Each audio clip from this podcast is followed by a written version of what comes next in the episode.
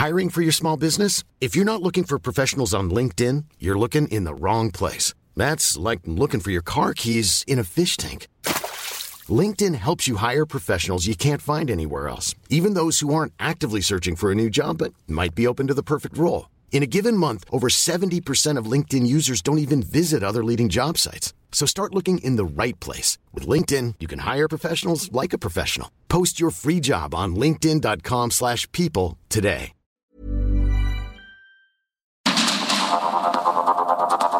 Media Group presenta Sergio Sarmiento y Lupita Juárez. Información veraz y oportuna con un toque personal y humano. Por el Heraldo Radio, donde la H suena y ahora también se escucha.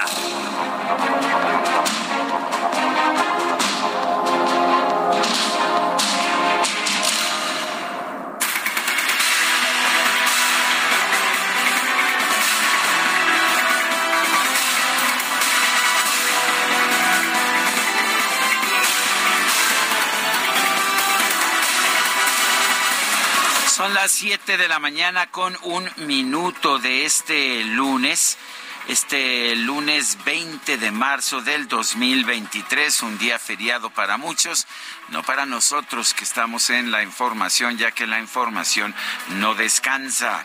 Eh, quédese con nosotros aquí, precisamente quedará bien informado, mejor que, mejor que en cualquier otro lugar. También podrá pasar un rato agradable, ya que si la noticia lo permite, a nosotros nos gusta darle su lado amable. Guadalupe Juárez, ¿cómo estás? Buen día. Con el gusto de saludarte a ti, mi querido Sergio Sarmiento, al igual que nuestros amigos del auditorio. ¿Cómo les va? Muy buenos días. Qué rico desde la camita a esta hora estarnos escuchando. Qué delicia, sin tener las apuraciones y sin tener que correr. Oye, levántate rápido y córrele. No, ahorita disfruten. Si nos están escuchando muchos. Yo digo que sí. Que se manifiesten, que se manifiesten al 55 20 10 96 47. Levante usted la mano. No, no la levante porque sabe que hace mucho frío. no se salga de las sábanas, quédese ahí calientito, calientito. Oye, qué gusto saludarte, Sergio, esta mañana. ¿Cómo estás? Pues estoy muy bien, Guadalupe, con mucho gusto de verte. Dos días nada más escuchándote. Sí, ¿verdad? Y dos días extrañándote el sábado y el domingo. Hace mucho que no nos veíamos. Sí, desde el, de hecho desde el martes, porque el, miércoles me me, me enlacé también. Sí. pero bueno, pues ya estamos todos juntos, todos listos para llevarles lo importante. Un fin de semana que aunque fue de puente, la verdad es que hubo muchísima información, estuvimos muy atentos, muy pendientes y aquí le tendremos todos los detalles. Bueno, y son las siete con dos minutos. Vámonos a un resumen de la información más importante. El presidente Andrés Manuel López Obrador encabezó este sábado la conmemoración del aniversario número 85 de la expropiación petrolera en el Zócalo de la Ciudad de México. Decenas de miles de personas llegaron en autobuses provenientes de distintos estados, lo cual provocó afectaciones en distintas vialidades de la capital del país. El general Lázaro Cárdenas no dudó en apoyarse en los de abajo para hacer realidad su transformación. La estrategia del general puede resumirse en tres importantes y consecutivas acciones. Primero, entregó la tierra a los campesinos y ayudó a los obreros. Luego, impulsó su organización y finalmente con esa base social pudo llevar a cabo la expropiación, la expropiación del petróleo bueno, este recuento histórico que hizo el presidente, ¿no? En el que resalta el apoyo de la base, el apoyo del pueblo, lo que dijo el presidente en una parte del discurso. Bueno, también aseguró que en 2024 México va a dejar de importar combustibles al alcanzar autosuficiencia energética. Y algunos analistas estuvieron haciendo, pues, eh, números y bueno, se habla de que con dos millones de producción la verdad es que no se va a alcanzar la autosuficiencia, pero vamos a escuchar lo que dijo el presidente. El año próximo no vamos a comprar gasolina, ni diésel, ni otros petrolíferos en el extranjero. Vamos a procesar toda nuestra materia prima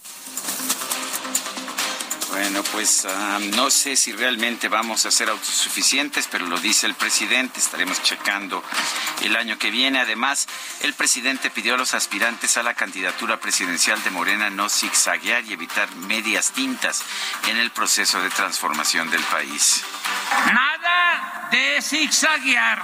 Sigamos anclados en nuestros principios. Reafirmemos la decisión y el rumbo que hemos tomado desde que inició el gobierno. También estoy convencido que cualquiera de los aspirantes que resulte triunfador en la encuesta para elegir al candidato de nuestro movimiento aplicará la misma política en favor del pueblo y en favor de la nación. Bueno, ahí quiere el presidente que se siga con su movimiento, ¿no? Ya eh, se acordará usted en algún momento, también hace algunos meses hablaba de la herencia y de que ya les había dejado las instrucciones para que el que siga pues haga las cosas como él quiere. Por otro lado, el presidente reiteró su disposición a trabajar con el gobierno de los Estados Unidos en el combate al tráfico de fentanilo, pero, pero advirtió que jamás va a permitir que pisoteen la dignidad de nuestro país. Le recordamos a esos políticos hipócritas e irresponsables que México es un país independiente y libre, no una colonia ni un protectorado de Estados Unidos y que podrán amenazarnos con cometer cualquier atropello, pero jamás, jamás permitiremos que violen nuestra soberanía y pisoteen la dignidad de nuestra patria. Bueno, según una estimación de la Secretaría de Seguridad Ciudadana de la Ciudad de México, esta concentración con el presidente López Obrador en el Zócalo Capitalino convocó a 500 mil personas.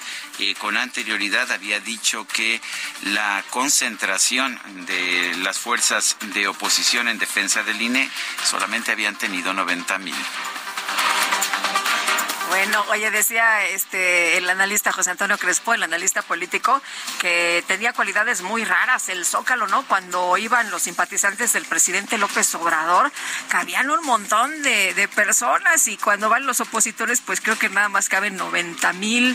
Pero bueno, pues ahí los cálculos eh, del Zócalo capitalino este fin de semana, donde por cierto, uno de los detalles que llamó mucho la atención de los, eh, pues ya sabes, ¿no? De, de los presentes y de redes sociales fue que ahora sí ondeó la bandera. En otras movilizaciones del INE o de las mujeres llamó también la atención que no hubiera lábaro patrio, pero en esta ocasión ondeando la bandera nacional en eh, el aniversario 85 pues encabezado por el presidente López Obrador con motivo de la expropiación petrolera. El dirigente nacional del PAN, Marco Cortés, denunció que ante su fracaso, el presidente López Obrador necesita autoelogiarse. Con un acarreo gubernamental, exigió dar a conocer con qué se pagó el transporte, los alimentos y el hospedaje de los simpatizantes de Morena que participaron en el evento del Zócalo Capitalino. En el marco de la movilización por el aniversario de la expropiación petrolera, simpatizantes de Morena lanzaron consignas en contra de la ministra presidenta de la Suprema Corte de Justicia, Norma Piña. Quemaron además una figura de cartón con toga, birrete y bolsas de dinero que presuntamente representaba a la ministra. Vamos a encender ¡Fuego! ¡Fuego! ¡Fuego! ¡Fuego! ¡Fuego! ¡Fuego! Es un honor estar con Obrador. Es un honor estar con Obrador. Bueno, así como lo escuchó, simpatizantes del presidente López Obrador, en el momento en que quemaban esta efigie, eh, pues con el rostro de la ministra Norma Piña, decían es un honor estar con Obrador. A ver si el presidente esta mañana se refiere al hecho. Por cierto que ya su esposa Beatriz eh, Gutiérrez mandó un mensaje, en su cuenta de Twitter hablando precisamente pues de este asunto, ¿no? En el que dice ella que no está de acuerdo precisamente precisamente con este tipo de situaciones y no convertir la libertad en libertinaje es clave para vivir y convivir en un país plural y democrático como el nuestro. Me apoyo a todas las mujeres de la política o circunstancialmente cerca de esta ante la vejación a sus personas o imagen o la de sus hijos. Lo he padecido tanto, dice. ¿Cómo no solidarizarme? Subamos el nivel, no violencia, más amor urgentemente, aunque no puso el nombre de la ministra Piña. Y me imagino que se refiere a tantas mujeres que han sido objeto de violencia política, de ataques, entre ellos eh, ella misma. Eh, o sea que está bien, me parece bien que lo haya hecho así, sin personalizar, pero cuestionando esta violencia contra las mujeres, como la que se, la que se manifestó ayer en contra de la ministra presidenta Norma Piña. Distintos activistas políticos y organizaciones civiles, de hecho, culparon al presidente López Obrador de fomentar los ataques contra la ministra Norma Piña. El dirigente nacional del PRI, Alejandro Moreno, señaló que la violencia política y de género no deben pasar por alto, no deben pasarse por alto, sobre todo cuando el discurso de odio es impulsado desde el poder. Bueno, y a través de Twitter, y sí lo mencionaron con nombres y apellidos, la senadora de Morena, Olga Sánchez Cordero, consideró que las muestras de intolerancia hacia la ministra Norma Piña son inadmisibles. La violencia nunca es la respuesta, fue lo que escribió. Este domingo el presidente López Obrador se reunió en Palacio Nacional con un grupo de congresistas de los Estados Unidos para hablar sobre el proyecto del corredor interoceánico del Istmo de Tehuantepec. El secretario de Relaciones Exteriores, Marcelo Ebrard, reveló que los congresistas de los Estados Unidos ofrecieron trabajar con el gobierno mexicano en el combate al tráfico de drogas sin plantear el envío de tropas a nuestro país. Vamos a, darles un como un reporte breve, me acompaña la secretaria de Seguridad, sobre lo que avanzamos en esta reunión. Eh, primero les diría yo que fue una reunión bastante cordial. Por cierto, el canciller Marcelo Ebrard fue agredido al salir de Palacio Nacional. Cuando se disponía a hablar con representantes de los medios, una persona le arrojó un vaso con nieve color naranja. Relax. Ya pedimos a verles. Hola. Hola, presente,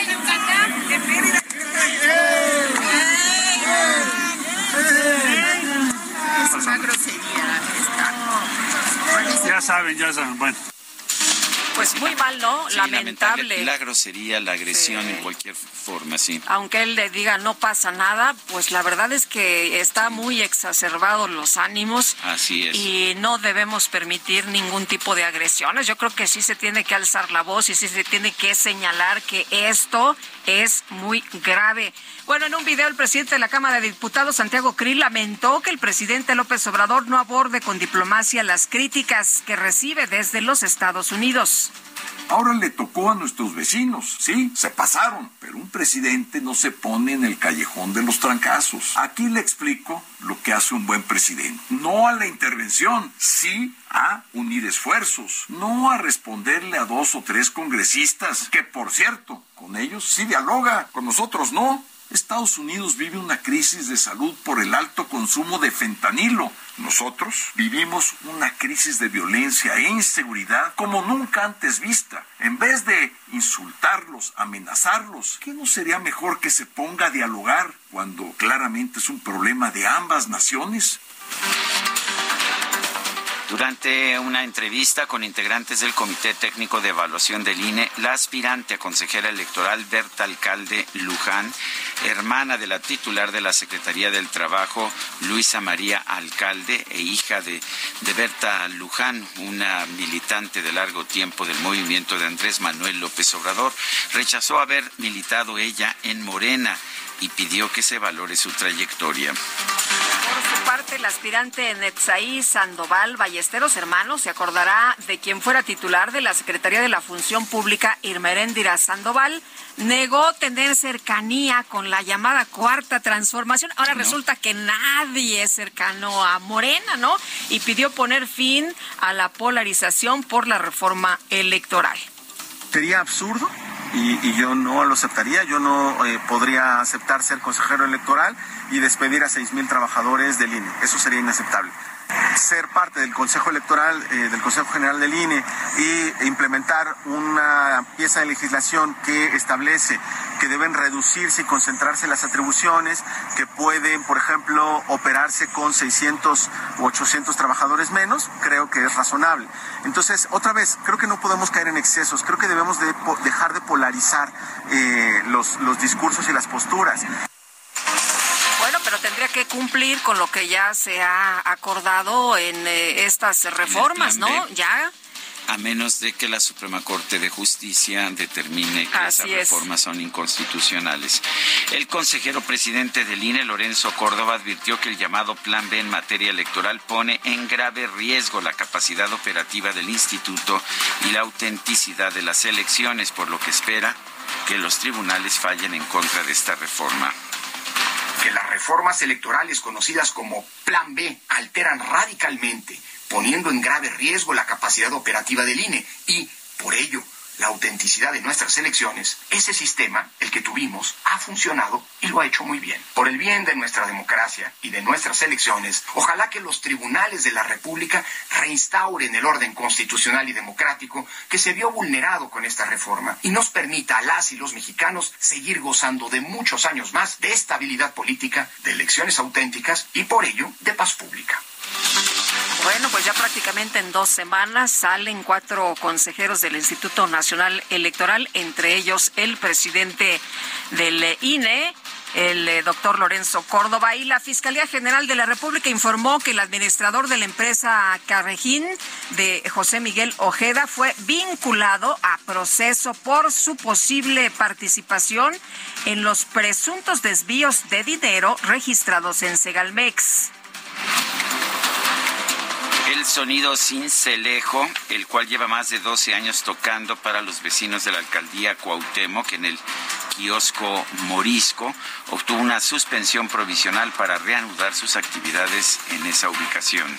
Bueno, y cabe señalar que este fin de semana falleció un hombre de 58 años que se encontraba en una manifestación por el derecho al baile, ahí precisamente en este kiosco Morisco. Las autoridades de la alcaldía Cuauhtémoc determinaron que su muerte se debió a un infarto. Las autoridades de Michoacán confirmaron el hallazgo de por lo menos 10 cuerpos en dos fosas clandestinas ubicadas en el municipio de Uruapan. Y en Tamaulipas, la Guardia Estatal reforzó la seguridad de las carreteras del estado a fin de resguardar a los visitantes durante este puente vacacional. Un grupo de legisladores de la Unión Americana denunció que la Secretaría de Marina y la Policía Estatal de Quintana Roo ocuparon ilegalmente la terminal marítima de Punta Venado, la cual fue concesionada a una filial de la empresa estadounidense Vulcan Materials. El presidente de Colombia, Gustavo Petro, suspendió este domingo el cese al fuego bilateral con el Clan del Golfo y ordenó reactivar las operaciones militares en contra de ese grupo. El sábado pasado se registró un sismo de magnitud 6.5 en la frontera entre Ecuador y Perú. Hasta el momento se reporta un saldo de por lo menos 15 personas muertas.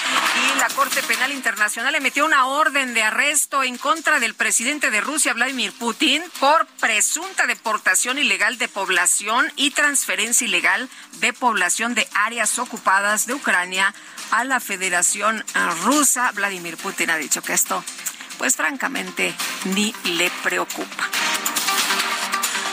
Y en información deportiva, el piloto mexicano de Red Bull, Sergio Pérez, obtuvo el primer lugar en el Gran Premio de Arabia Saudita de la Fórmula 1. Max Verstappen quedó en segundo lugar y ganó la vuelta más rápida en el campeonato de pilotos. Precisamente por este punto de la vuelta más rápida, Verstappen se mantiene en primer lugar seguido por Checo Pérez. Y el Barcelona se impuso por marcador de 2 a 1 sobre el Real Madrid en el clásico de la Liga Española. Bueno, y esta, esta tarde, esta tarde se va a llevar a cabo el juego de, de, México contra Japón en la semifinal del Clásico Mundial de Béisbol. Bueno, el ganador de entre México y Japón se va a enfrentar a los Estados Unidos, que pues que despedazó a la selección de Cuba por marcador de 14 a 2 ayer por la noche. Son las 7 de la mañana con 19 minutos.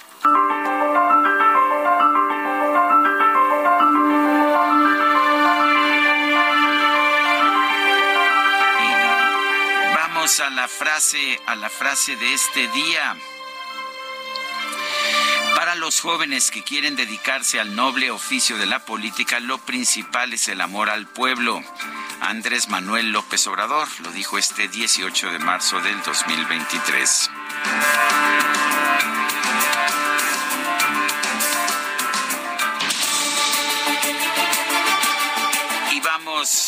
Vamos a, las preguntas. Este viernes pasado pregunté lo siguiente aquí en este espacio. ¿Piensa usted que habrá acarreo para la concentración del Zócalo de este 18 de marzo? No. Sí. sí, nos dijo el 90.5%, no el 8.2%, incluido el DJ Kike, quién sabe. 1.3%. Recibimos 17.567 participaciones. La que sigue, por favor. Claro que sí, mi querido DJ Kike. A ver si ya está usted listo para votar también esta mañana. La pregunta de hoy que ya coloqué en mi cuenta personal de Twitter es la siguiente. La cuenta personal es arroba Sergio Sarmiento. ¿Está usted de acuerdo en la quema de la imagen de la ministra presidenta Norma Piña en el mitin político del 18 de marzo? Sí, nos ha dicho el 3.2%, no 95.9%, no sé 0.9%. Hemos recibido 1.143 votos en 50 minutos. Y vamos con información de Paris Salazar. El director general de Pemex, Octavio Romero, consideró que a finales de este año la paraestatal alcanzará una producción de dos millones de barriles diarios, dos millones de barriles diarios, con lo que se alcanzará la autosuficiencia energética. Yo decía que, pues, eh, este fin de semana y algunos analistas eh, en energéticos en esta materia han dicho que esto no se corrige con esa producción, pero Paris Alejandro Salazar, nos tienes todos los detalles de lo que ocurrió en este sábado en la conmemoración del 85 aniversario de la expropiación petrolera. Cuéntanos, buenos días. Buenos días, Lupita, Sergio, amigas, amigos de El de México. El sábado, el director general de Pemex, Octavio Romero Oropesa, consideró que a finales de este año la paraestatal alcanzará una producción de dos millones de barriles diarios de petróleo, con lo que se alcanzará la autosuficiencia energética. Durante el evento por el 85 aniversario de la expropiación petrolera, Octavio Romero Oropesa dijo que la nación producirá todos los barriles de petróleo y la refinación de combustibles que el país necesita. En el Zócalo Capitalino señaló que Pemex en 2018 tenía una producción de 1.3 millones de barriles diarios de petróleo y que hoy se tiene una producción de 1.9 millones de barriles al día. Escuchamos al director general de Pemex, Octavio Romero Oropesa. Por ello que este año perforaremos 97 pozos exploratorios y 256 pozos productores, prácticamente en promedio un pozo al día. Con esto, al concluir el presente año, esperamos estar cerca de los 2 millones de barriles diarios con los que lograremos nuestra autosuficiencia en combustibles. Octavio Romero Oropesa reprochó que los contratos privados otorgados en otros gobiernos aportan una producción baja de petróleo a México. Escuchemos a Octavio Romero Oropesa. A ocho años de su entrada en vigor, la reforma energética resultó un rotundo fracaso. Los 108 contratos entregados a empresas nacionales y extranjeras solo aportan 60 mil barriles diarios, lo que significa 3% de la producción nacional. Pemex sigue siendo el pilar de la producción nacional de hidrocarburos del país. Por su parte, el presidente Andrés Manuel López Obrador dijo que en México se vive en otros tiempos en la relación con Estados Unidos, en el que ya no se permiten relaciones turbias con las agencias extranjeras, como, eh, como en el gobierno de Felipe Calderón y su secretario de Seguridad, Genaro García Luna. López Obrador respondió a los legisladores estadounidenses que quieren solicitar a su Congreso la intervención del ejército en el territorio nacional para combatir a los cárteles del narcotráfico. Escuchemos al presidente López Obrador. Quiero dejar de manifiesto que ya no es el tiempo de Calderón ni de García Luna, que ya no es el tiempo de los vínculos turbios entre el gobierno de México y las agencias del gobierno de Estados Unidos. Ahora no hay simulación, de verdad se combate a la delincuencia organizada y de cuello blanco, porque no hay corrupción, no hay impunidad, ni existen relaciones de complicidad con nadie. Sí, París. Bueno, pues algo pasó ahí con la comunicación. Eh, pues las declaraciones del presidente Andrés Manuel López Obrador.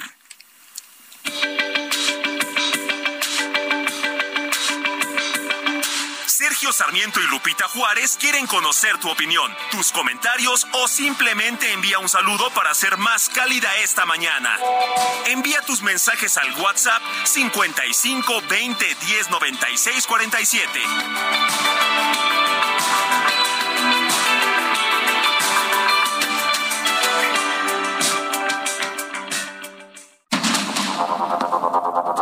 Continuamos con Sergio Sarmiento y Lupita Juárez por el Heraldo Radio.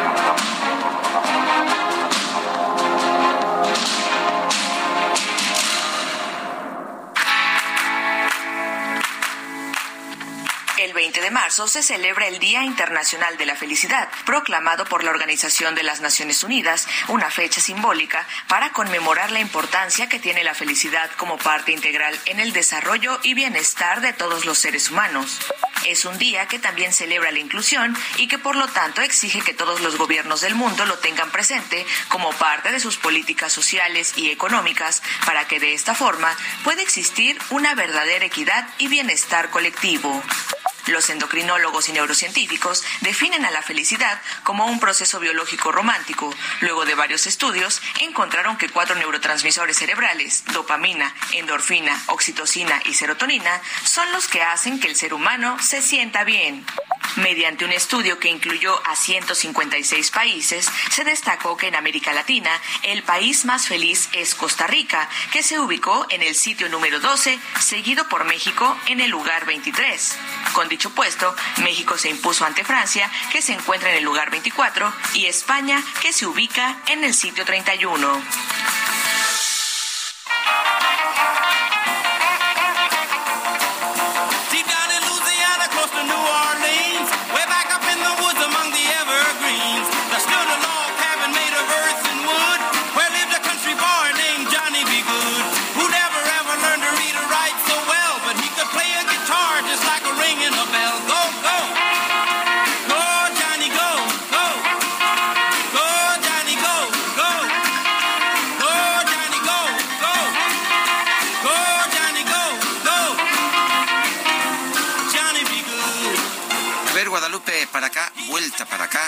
Hombre, déjame descansar. Uno, dos. Déjame descansar. Tú sí eres bueno para este bailongo. Bueno, yo creo que aquí todos somos. ¿Ya viste, ya viste Angelina? No, hombre, no sabía Parece yo que trompo, parece trompo. de esa manera. La verdad es que el 18 de marzo se cumplió un aniversario del nacimiento, perdón, de la, del fallecimiento de Chuck Berry, Charles Edward Anderson Berry, el padre del rock and roll.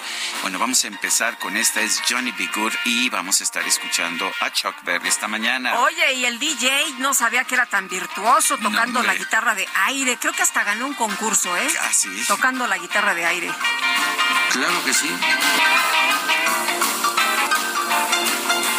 Te fijas que hasta, hasta tuerce las patitas como Chuck ¿Qué Berry. tal? ¡Qué flexibilidad! ¡Qué barbaridad!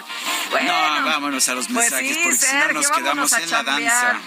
Amy Shehoa dice, su fan número uno les desea buen lunes, cantada vale doble. Lo único que se vio el sábado es el profundo desprecio que tiene López por las instituciones, las mujeres y el pueblo llano. Tristemente, muchos le siguen comprando su discurso de odio porque ningún mal se hace con más alegría que el que se hace en nombre del fervor. Saludos cariñosos. Y dice Mart Barroso, claro que los escuchamos, aunque sea feriado. Felicidades, muy trabajadores, ¿eh? Pues aquí estamos trabajando los dos, Guadalupe. Sí, los, los, tres, los cuatro. los no, bueno, todos, ahí la Carlita. Bueno. Encabezando el equipo y el Saludos a Itzel, que sí se tomó dos días. Bueno. Ay, pues es que sí, ¿no? De vez en cuando, de vez en cuando hay que descansar. Bueno, saludos a todos nuestros cuates de Tuxtla Gutiérrez, a todos los eh, cuates de Chiapas, un abrazo grande. Oye, nos dice Gabriel Aguilar Becerra de Azcapotzalco, buenos días, excelente inicio de semana para todo el equipo, abrazo fuerte, los saludo desde mi oficina, o sea que él sí está chambeando. En la mera oficina, nosotros también, ¿eh? En Álvaro Obregón. En una cabina de radio. Aquí andamos, aquí andamos también. Oye, y para los que están acostaditos, ni salgan, ¿eh? No se nos enfríen. 8 grados la temperatura aquí en la Benito Juárez. Yo cuando salí, y ay, oye, hace mucho frío ¿Cuánto estamos? ¿A cuánto estamos? Cinco grados. Me decían allá en Coajimalpa. Aquí lo que me marca es 8 grados, no sé si tú sí, tengas. 8 grados en Benito Juárez, que es sí, donde, ¿verdad? desde donde estamos transmitiendo. 8 grados, la máxima se espera que sea de 23. No es un día normal de primavera, está bastante fresquito. Sin, bueno, eh, amanecer, amanecer con 8 grados está bastante frío en realidad, debo decir. Pero aquí a nosotros no nos enfría nada. Tenemos mucha información cuando son las 7 con 35. Este 18 de marzo se conmemoró el octubre quinto aniversario de la expropiación petrolera. Tenemos en la línea telefónica a Rosanetti Barrios, analista independiente del sector energético. Y yo quisiera empezar, Rosanetti Barrios, por pues una afirmación que hizo ayer el presidente de la República que dijo que para el año que viene seremos eh, pues seremos autosuficientes en materia energética. ¿Sí vamos a poder ser eh, autosuficientes? Mira, me parece, buenos días antes que nada, buenos días, muchas gracias por la invitación, Sergio Lupita. Buenos días. Eh, me parece prácticamente imposible y bueno, pues lo digo basado en los números que se han conseguido hasta el momento.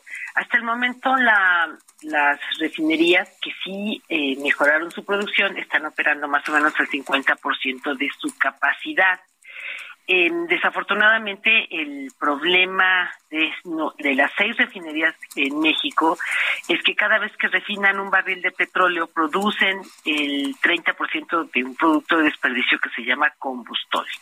Y con la producción del combustóleo tenemos pérdida de valor de Pemex. Pemex pierde dinero y por supuesto pues es un producto que mm, vamos a decir cada vez tiene menos mercado eh, es cierto que, eh, vamos, se nos ha dicho, y seguramente es algo que está por anunciarse próximamente, que la refinería de Tula muy pronto tendrá los equipos para evitar que produzca combustóleo. Y esto va a implicar una, pues una mejoría en este sentido pero estamos muy lejos de poder eh, cumplir el total de la demanda de gasolina, que es normalmente el indicador que el presidente utiliza siempre. ¿Cuánto producimos de la gasolina que estamos consumiendo? Más o menos el 40%, eh, de forma tal, insisto, que la meta para poder producir el 100% de lo que necesitamos está bastante lejos. Otra cosa que hace el presidente, y bueno, vamos a decir que hay que sumarla, es que el presidente considera, el equipo considera que la producción de Deer también se debe sumar. Bueno, es una gasolina que hoy, vamos a decirlo así, le pertenece a Pemex, pero es una gasolina que ya tiene mercado en los Estados Unidos. Los contratos de esa, de esa refinería em, pues se mantienen y por lo tanto eh, la producción de allá no llega a, a México. Sin embargo, al, presidente le gusta sumar. Y si hiciéramos esa suma, bueno, también tendríamos cierta mejoría y me parece que eh, la expectativa del presidente estaría en todo caso en poder sumar ya pues prácticamente la totalidad de la producción de dos bocas para el año que entra. Y con esa, eh, digamos, ya haciendo la suma de todo, pues seguramente nos vamos a acercar, vamos a decir, aproximadamente al 80% yo considero la gasolina que utilizamos, yo considero muy difícil que dos bocas pudiera estar operando al 100% el año que entra, Pero bueno, creo que esa es, esa es la expectativa del presidente. Eh, eh se acaba de inaugurar eh, hace un año o dos bocas y pues no ha operado, ¿no? Y prácticamente eh, lo, lo, consideran que ya el, pues se va a echar a andar y que en cuanto se eche a andar vamos a poder ver una gran producción, pero pues lo que lo que se ha mencionado es, a ver, incluso el ingeniero Cárdenas en declaraciones de este fin de semana decía, no, bueno, yo la verdad es que creo que falta que se modernicen las refinerías, dos bocas, pues ya nos costó mucho, ¿no? Y bueno, pues también se ha mencionado que Pemex no es una gran empresa, ¿no? Al contrario, Pemex pierde. Yo creo que eso es lo que nos tendría que preocupar a los mexicanos, más que el hecho de que se produzca o no se produzca el 100% de la gasolina por parte de Pemex.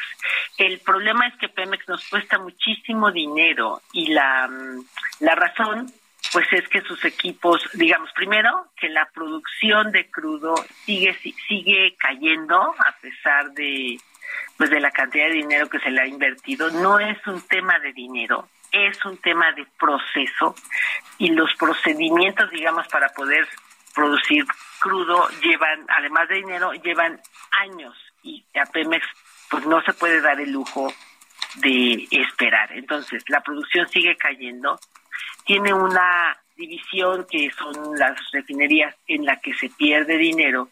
Y lo que te puedo decir que es algo que nos debe preocupar, insisto, mucho a todos los mexicanos, es que hoy el dinero que produce Pemex no le alcanza por lo menos para pagar su deuda. Y Pemex tiene vencimientos de deuda muy importantes este mismo año eh, que necesariamente para poderlos pagar pues va a tener que salir de nuestros impuestos o el, o el Estado se va a tener va a tener que emitir deuda ya que no está presupuestado esos vencimientos. Por lo tanto, esa esa preocupación, digamos, de qué va a hacer Pemex para pagar la deuda tan enorme que tiene, pues yo creo que eso es lo que nos debería preocupar más a los mexicanos, en lugar de estar midiendo si produce el 100% o no de la gasolina, porque petróleos mexicanos pierde mucho dinero y no parece que esté en la ruta de eh, dejar de perder dinero. Ahora, incluso en petróleo crudo, recuerdo que el presidente López Obrador prometió que para fin del sexenio íbamos a estar con una producción de 2.6 millones de barriles diarios. Esto lo dijo en un momento en que andábamos por ahí de 1.8 millones. La última vez que me eché un clavado en las cifras andábamos como 1.6, eh, quizás arañando el 1.7, pero sin llegar allá. ¿Cómo, cómo, ¿Cómo le estás viendo, Rosanetti? Claro, el presidente efectivamente al arrancar el sexenio prometió 2.7 millones de barriles de producción y después corrigió a 2 millones de barriles de producción. Y fue cuando dijo, bueno, entonces ya no vamos a exportar porque todo la, el, crudo lo vamos a procesar y así vamos a hacer gasolinas en México. Eh, mira, la, la Comisión Nacional de Hidrocarburos, perdón, reporta que petróleos mexicanos en enero de 2023, que es el último dato conocido, produjo 1.56 millones de barriles de crudo. Entonces, eh, el, el, el, tienes una cifra muy por debajo de lo que el presidente esperaba. Pero además tienes el enorme problema, el problema más grande desde mi punto de vista que tiene Pemex, es que no le da tiempo, ningún gobierno le permite explorar. Explorar quiere decir hacer estudios, hacer, eh, digamos, una serie de labores que le permitan dimensionar adecuadamente qué es lo que hay en el subsuelo y cómo es la mejor forma de extraerlo. Como Pemex no se puede dar el lujo de hacer exploración, entonces Pemex está, eh, vamos a decir, aprovechando los campos tradicionales al máximo y eso implica que cada día un nuevo barril de petróleo nos cueste más dinero que lo que nos costaba antes. Es, es un círculo vicioso muy preocupante, eh, del que por el momento, insisto, no parece ser que Pemex tenga posibilidades de salirse. Entonces tienes una expectativa de menos producción, de menos eh, eh, generación de efectivo y por lo tanto una imposibilidad de cumplir con tus obligaciones como es el pago de deuda y por supuesto ser capaz de generar el dinero que necesitas para continuar invirtiendo sin que el Estado te tenga que seguir cargando. Entonces, esta es la situación estructural de petróleos mexicanos e insisto, pues desafortunadamente no se ve salida. Eh, Rosanetti, ¿qué piensas de esto que se insistió tanto, que se ha dicho que es una narrativa de este gobierno de rescatar el sector energético? ¿De, de qué se está rescatando el sector energético? Es un buen punto. Es un buen punto. Mira, déjame decirte mi lectura de, de, del famoso rescate. El rescate, desde mi punto de vista, consiste en haberle dado ya a las dos empresas del Estado un enorme poder político. Es decir, si ya no se dan permisos para que nadie más pueda eh, competir directamente con las empresas del Estado, traer, en este caso, gasolina importada, venderla en México, abrir sus propias estaciones de servicio.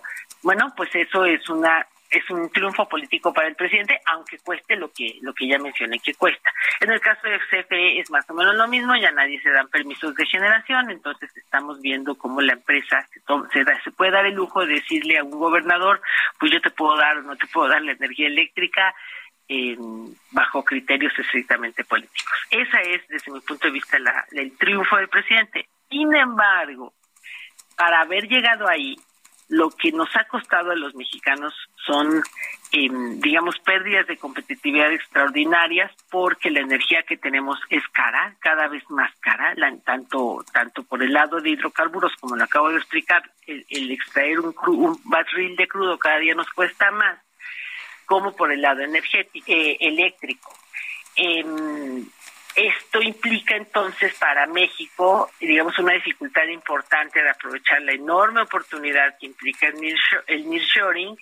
Eh, y yo te diría, incluso para, para aún sin esa, sin esa enorme oportunidad, no hay forma de que México crezca si no tiene disponible energía eh, pues a precios razonables y no los tenemos. Entonces, insisto, para hay que tener bien claro que cuando el presidente dice ya rescatamos, de hecho, en el caso de CFE la declaran rescatada, pues me parece que a lo que se refiere es haber recuperado un enorme poder político para el gobierno en turno que se puede dar el lujo de decir aquí hay energía, aquí no. De hecho, si vemos, uh, estaba yo viendo una, una, gráfica que publicó hace algunas semanas el Financial Times y, y, se ve en esa gráfica, se compara nuestra producción de petróleo con la producción de petróleo de Nuevo México, que ah, utiliza sí. fundamentalmente nada más fracking. Se ve la, el desplome de México desde 2.5, 2.4 millones de barriles diarios a, a la cantidad que hoy tenemos, 1.5, 1.6, y se ve cómo sube la de Nuevo México y nos rebasa ya el año pasado. Eh, ¿Cuáles son las lecciones de esta situación? Las lecciones es que en el siglo XXI eh, absolutamente ninguna empresa petrolera puede hacer las cosas sola. No se le puede dar a un país, eh, digamos, aprovechar todos los recursos que se tienen en el subsuelo por diversas razones. Primero, bueno, pues porque hay tecnologías que el propio Petróleos Mexicanos desconoce, como es el fracking, y por otro lado porque pues sí en el mundo tenemos avanzando la transición energética y eso implica una enorme incertidumbre sobre los precios futuros del, del crudo. Si tú no tienes digamos, si, tu expectativa es que en algún momento, en algunos años, no muy lejos, vas a empezar ya a ver declinar el uso de la gasolina, sobre todo, porque el automóvil eléctrico me parece que es una realidad, pues entonces lo que puedes esperar es que los precios del crudo en algún momento van a empezar a bajar de una manera importante y ya no podríamos pensar que se van a recuperar. Esto es una amenaza para cualquier empresa eh, petrolera que no se está diversificando, que no está caminando de manera paralela con, con la transición y esto es justamente lo que le está pasando a Pemex. Nos, eh, al estar dependiendo exclusivamente de las capacidades eh, operativas y financieras que ya dije que son muy deficientes, pues la verdad es que lo que, a lo que condenamos a México es a que la riqueza que podríamos tener aprovecharla, eh, aprovechándola, digamos, la del crudo y de esa manera financiar la transición, la estamos dejando en el camino. Rosanetti Barrios, analista independiente del sector energético, gracias por conversar con nosotros. Muchas gracias a ustedes por la. Buenos días. Sí, la Corte Penal Internacional dictó una orden de detención contra el presidente ruso Vladimir Putin, pues a quien se le acusa de ser responsable de crímenes de guerra en Ucrania. Stephanie Enaro, internacionalista y experta en geopolítica, gracias por platicar con nosotros como siempre. ¿Cómo estás? Muy buenos días. Hola, ¿qué tal? Muy buenos días, Sergio Lupita. Pues pendiente de lo que está ocurriendo en Rusia, en el mundo, tenemos por un lado la condena del Tribunal Penal Internacional por crímenes de guerra, por transferencia ilegal de niños, y por el otro lado tenemos la visita del presidente chino Xi Jinping a Moscú, intentando promover una visión global de seguridad en donde intenta disuadir a Rusia de terminar con esta guerra. Oye, Stephanie, pero ¿cuál es el, cuál crees que sea el mensaje y para quién? Porque parece que Vladimir Putin, pues no acusa de, de recibido, ¿no? Porque él, la verdad es que eh, dice que no le preocupa mucho este tema y de hecho ha viajado en una visita, pues relámpago a Mariupol, esta eh, ciudad allá de, de Ucrania. Eh, ¿Cómo ves en este contexto la reacción de, de Vladimir Putin y cuál es el mensaje? El mensaje ha quedado claro desde la visita de ayer a Mariupol, que es esta ciudad que ha quedado destruida por la guerra. A Vladimir Putin no le importa lo que diga el Tribunal Penal Internacional. De hecho, Rusia no reconoce la jurisdicción de la Corte Internacional de Justicia, igual que Estados Unidos. Y por eso lo que pase ahí tiene poco impacto en Rusia. Lo único que esto genera es que Vladimir Putin limite sus viajes, puede ser entregado al Tribunal Penal Internacional y esto también podría afectar los procesos de paz porque no podría viajar. Entonces, queda claro que es una presión más, pero también es un reto más a las instituciones eh, creadas para sostener un orden liderado por Estados Unidos, porque si el tribunal no llega a juzgar a Vladimir Putin, pues lo vuelve de alguna manera irrelevante, también pone en juego su capacidad para ejercer justicia. Si la justicia normalmente es lenta, ahora a nivel internacional es 50 veces más lenta. Un ejemplo de esto es en el 2014, cuando justamente Rusia invade Crimea se tardaron seis años en investigar si Putin había cometido o no crímenes de guerra en Crimea. El caso acabó la investigación en el 2020 y obviamente no ha habido justicia relacionada con este tema. Eh, Stephanie, eh, fundamentalmente se está acusando a, Vladimir Putin eh, de crímenes de guerra por haber trasladado a niños ucranianos y habérselos llevado a Rusia. Eh, ¿Cuál es la situación legal en ese tipo de situaciones? Bueno, aquí hay dos eh, versiones de la historia. Primero tenemos que ver el número de niños. Eh, Estados Unidos, con una investigación que hizo con la Universidad de Yale, dice que son cerca de seis mil niños. Ucrania dice que no, que son cerca de dieciséis mil. Y aquí el tema es que Rusia no lo toma como transferencia ilegal de niños. Rusia, con su comisionada para los derechos de los niños, dice que los transfirió porque estaban sufriendo por la guerra y que lo único que hicieron ellos fue darles hogares. Y en las palabras de María Elbova Belova dice que los envolvieron de amor para cuidarnos de estas circunstancias. Y en el Día del Soldado, que fue hace poco, llevaron a algunos de estos niños a los estadios en donde los niños lloraban y les daban las gracias a los soldados rusos por haberlos rescatados y obviamente esto es propaganda nacionalista que justifica esta guerra como una liberación. Ahora, eh, ¿qué crees que pueda resultar de esta reunión que ya hacía referencia al principio de nuestra conversación del presidente Putin con el líder chino? Me parece que es una reunión eh, que puede resultar interesante. Eh, el portavoz de el Ministerio de Relaciones Exteriores chino ha dicho que la principal eh, meta de la visita de Xi Jinping a Moscú, que durará, durará tres días, es reafirmar esta amistad sin límites, pero que sin duda alguna se va a tratar el tema de la guerra. Creo que China va a intentar impulsar la paz porque es un momento en donde China necesita ya posicionarse como un país eh, capaz de mediar este tipo de conflictos en el sistema internacional y esto de alguna manera nos llevaría a ver que hemos pasado ya a un sistema internacional eh, multipolar.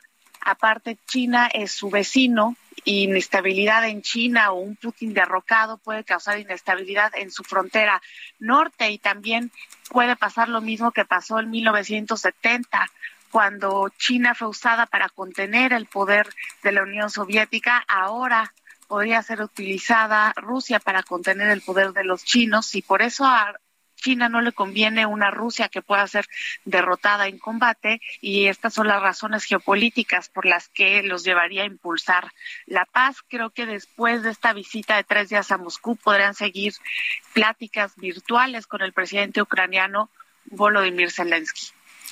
Muy bien, pues muchas gracias como siempre por platicar con nosotros y por ayudarnos a entender, Stephanie, qué es lo que está pasando. A ustedes, Sergio Lupita, que tengan un muy buen día. Igualmente, Estefanía Naves, internacionalista y experta en geopolítica. Son las 7 de la mañana con 54 minutos. Usted puede mandarnos mensajes por WhatsApp al 55 2010 96 47. Repito, 55 2010 96 47. En Twitter estamos en arroba Sergio y Lupita. Le recomiendo también darle seguimiento a arroba Heraldo de México. Vamos a una pausa y regresamos.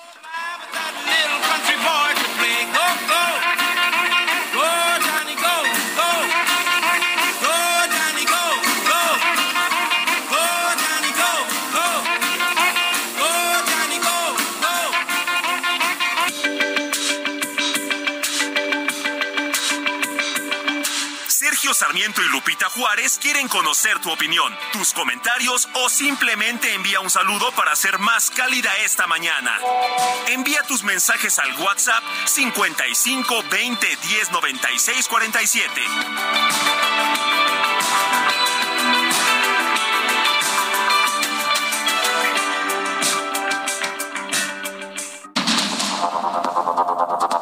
Continuamos con Sergio Sarmiento y Lupita Juárez por el Heraldo Radio.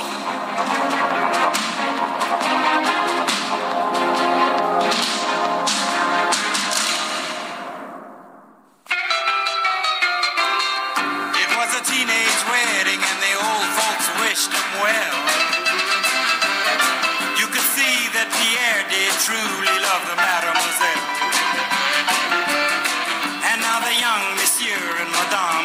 Chapel bell.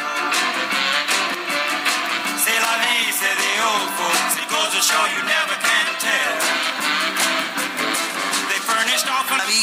La vi, say the old folks, it goes to show you, never can tell. Se la vi, así es la vida, dicen los viejos, y te demuestra que nunca puedes decir cómo están las cosas. Esto es You Never Can Tell, nunca puedes decir. Es una canción de Chuck Berry que pues ah, estaba, salió en la película de Pulp Fiction y por eso la recordó aquí mi compañera Guadalupe Juárez. Sí, está. Se ponen a bailar twist, ¿no? Icónica, sí, este, con John Travolta, ¿no? Así es. Y em, esta actriz también, em, ay, se me fue su nombre, se me fue su nombre. Ahorita les, y, y si no, échenos la mano, ¿no? Sí, Ustedes ahora. que están más despiertos que yo. Era Uma, Uma Thurman, ¿no? Uma Thurman, sí. Sí. Bueno, y tenemos mensajes de nuestro público mientras escuchamos You Never Can Tell con Chuck Berry. Estamos recordando a Chuck Berry, quien falleció el 18 de marzo, el 18 de marzo de, del 2017. Tenía 90 años. No tocar. No, ¿verdad? Sí. Oye, nos dice la señora eh, Oralia Mojica, hola, buen día e inicio de semana. ¿Cuánto dinero nos gastaron el sábado en esa pantomima? Es inaudito que el odio que siembra día a día una persona lleven al extremo de tal violencia como lo sucedido con la quema de la efigie de la señora ministra. Dice otra persona, excelente inicio de semana. Sí que se apoyó de los de abajo porque el sábado hubo mucha gente acarreada. Había autobuses por doquier. ¿De dónde saldrá tanto dinero? Es lo que nos dice Elizabeth de Ix- Ixtapaluca. Bueno, y nos dice eh, otra persona, muy buenos días, siempre tan trabajadores Guadalupe y Sergio, les deseo un excelente día e inicio de semana. Saludos desde mi rica Oye, está en la camita, ¿eh? Ah, Nos sí, está escuchando, qué rico, ¿no? muy a gusto. Bueno, qué Pues, mejor, ¿no? qué Estás bueno. aquí en la estás en la camita y estás escuchando a Sergio Lupita. Y nos está escuchando en Valle de Bravo. Es su radio escucha de años, Mauricio Flores. Don Mauricio, qué a gusto, qué bueno que nos escuche usted descansando esta mañana. Bueno, pues son las 8 de la mañana con tres minutos. La Secretaría, la Secretaría del Medio Ambiente de la Ciudad de México informó que con motivo del natalicio de Benito Juárez, los verificentros permanecen cerrados el día de hoy. Cintia Stetti nos tiene el reporte. Adelante, Cintia.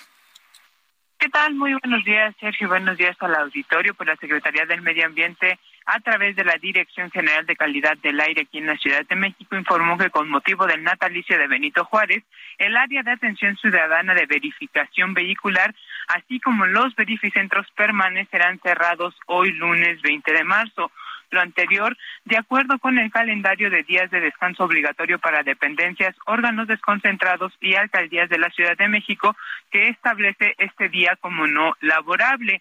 Eh, comentarte pues que mañana abrirá de nueva cuenta en actividades normales estas áreas y los verificentros eh, en un horario la área de atención ciudadana de 9 a 14 horas mientras que los verificentros de 8 a 20 horas por ello, pues pidió la Secretaría a los usuarios eh, tomar precauciones y asistir el día de mañana para cualquier trámite. Es la información que tenemos.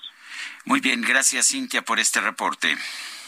Seguimos pendientes. Buenos días. Buenos días. Y el presidente López Obrador se reunió en Palacio Nacional con legisladores de Estados Unidos donde abordaron diversos temas como el TEMEX, seguridad, migración y proyectos como el Tren Maya y también el corredor interoceánico del Istmo de Tehuantepec. Esta reunión se dio el día de ayer y Noemí Gutiérrez nos tienes todos los detalles. Adelante. Sergio Lupita, muy buenos días. Comentarles que el presidente Andrés Manuel López Obrador se reunió este domingo con un grupo de 12 congresistas de Estados Unidos, encabezados por el senador republicano de Texas, John Cornyn.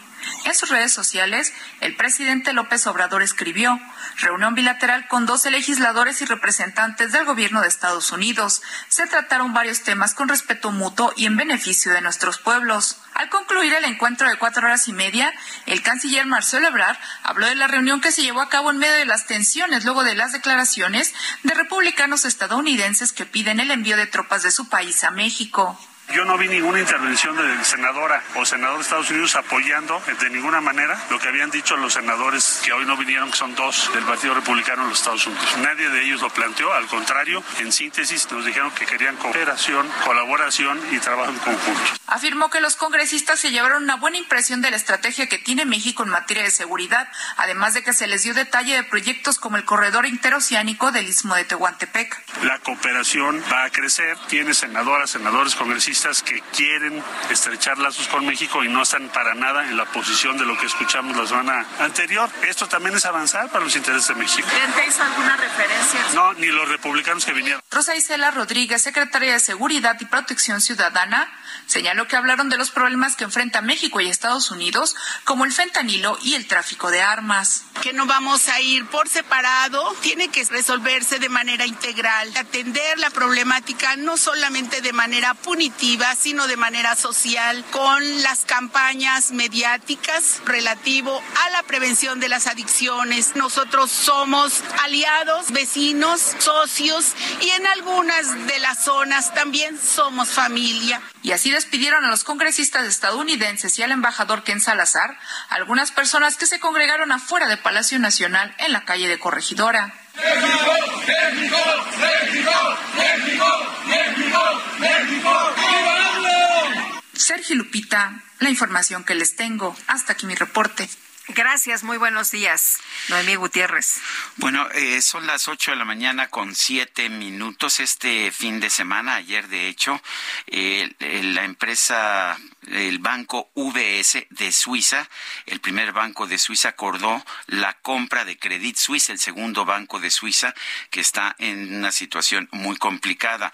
La compra se realizó por dos mil millones de dólares para rescatar a Credit Suisse, que estaba a punto de quebrar.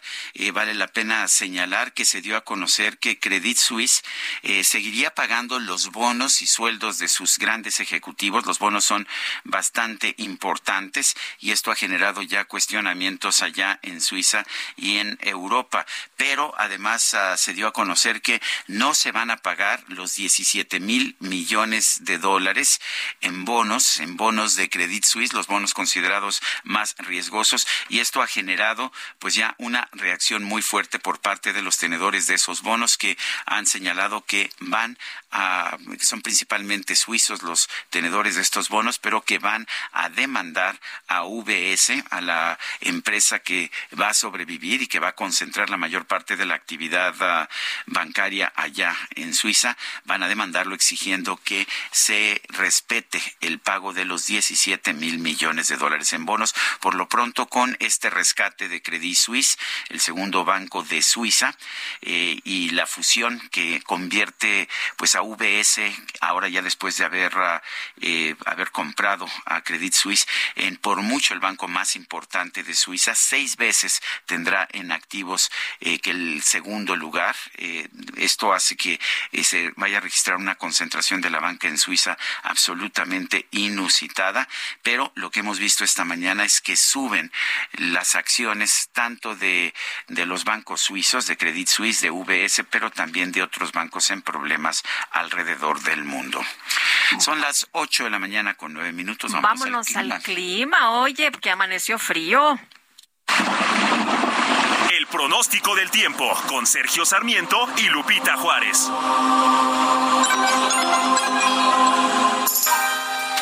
Berenice Peláez, ¿cómo estás? Te hacíamos en Acapulquito disfrutando el puente. No, no. Bueno, nos tocó trabajar también. Pero bueno, les informo que este día tenemos a la décima tormenta invernal que se va a desplazar gradualmente hacia el sureste de Estados Unidos y durante la mañana va a continuar produciendo condiciones para la caída de nieve o aguanieve en zonas altas de Coahuila y Nuevo León. Por otra parte, tenemos el frente número 41 que ya se va a mover sobre el mar Caribe sin afectar al territorio nacional. Sin embargo, la masa de aire que estaba asociada a este sistema y un canal de baja presión en el Golfo de México van a mantener las condiciones para lluvias puntuales muy fuertes en los estados de Veracruz, Oaxaca, Chiapas y Tabasco, así como lluvias fuertes en la península de Yucatán. También tendremos evento del norte con rachas de 70 a 90 kilómetros por hora en el Istmo y Golfo de Tehuantepec y de 40 a 60 kilómetros por hora en las costas de Veracruz, Tabasco, Campeche, Yucatán y Quintana Roo. Les comento también, Sergio Lupita, que este día un nuevo frente frío va a ingresar en el noroeste del territorio nacional y va a estar asociado con la corriente en chorro polar, originando chubascos en Baja California y Sonora, además de vientos con rachas de 70 a 90 kilómetros por hora en, estos estados, también en Chihuahua. Se prevé ambiente caluroso a muy caluroso sobre el Pacífico mexicano con temperaturas máximas de 35 a 40 grados Celsius en zonas de Michoacán y Guerrero. Esto en el contexto nacional. Respecto al Valle de México, durante este día tendremos cielo despejado en la mañana, incremento de la nubosidad hacia la tarde, sin probabilidad de lluvia. Respecto a la temperatura, esperamos una máxima de 23 a 25 grados Celsius. Y como bien comentan, hoy amaneció frío, el Aeropuerto Internacional de la Ciudad de México reportó 6 grados para mañana.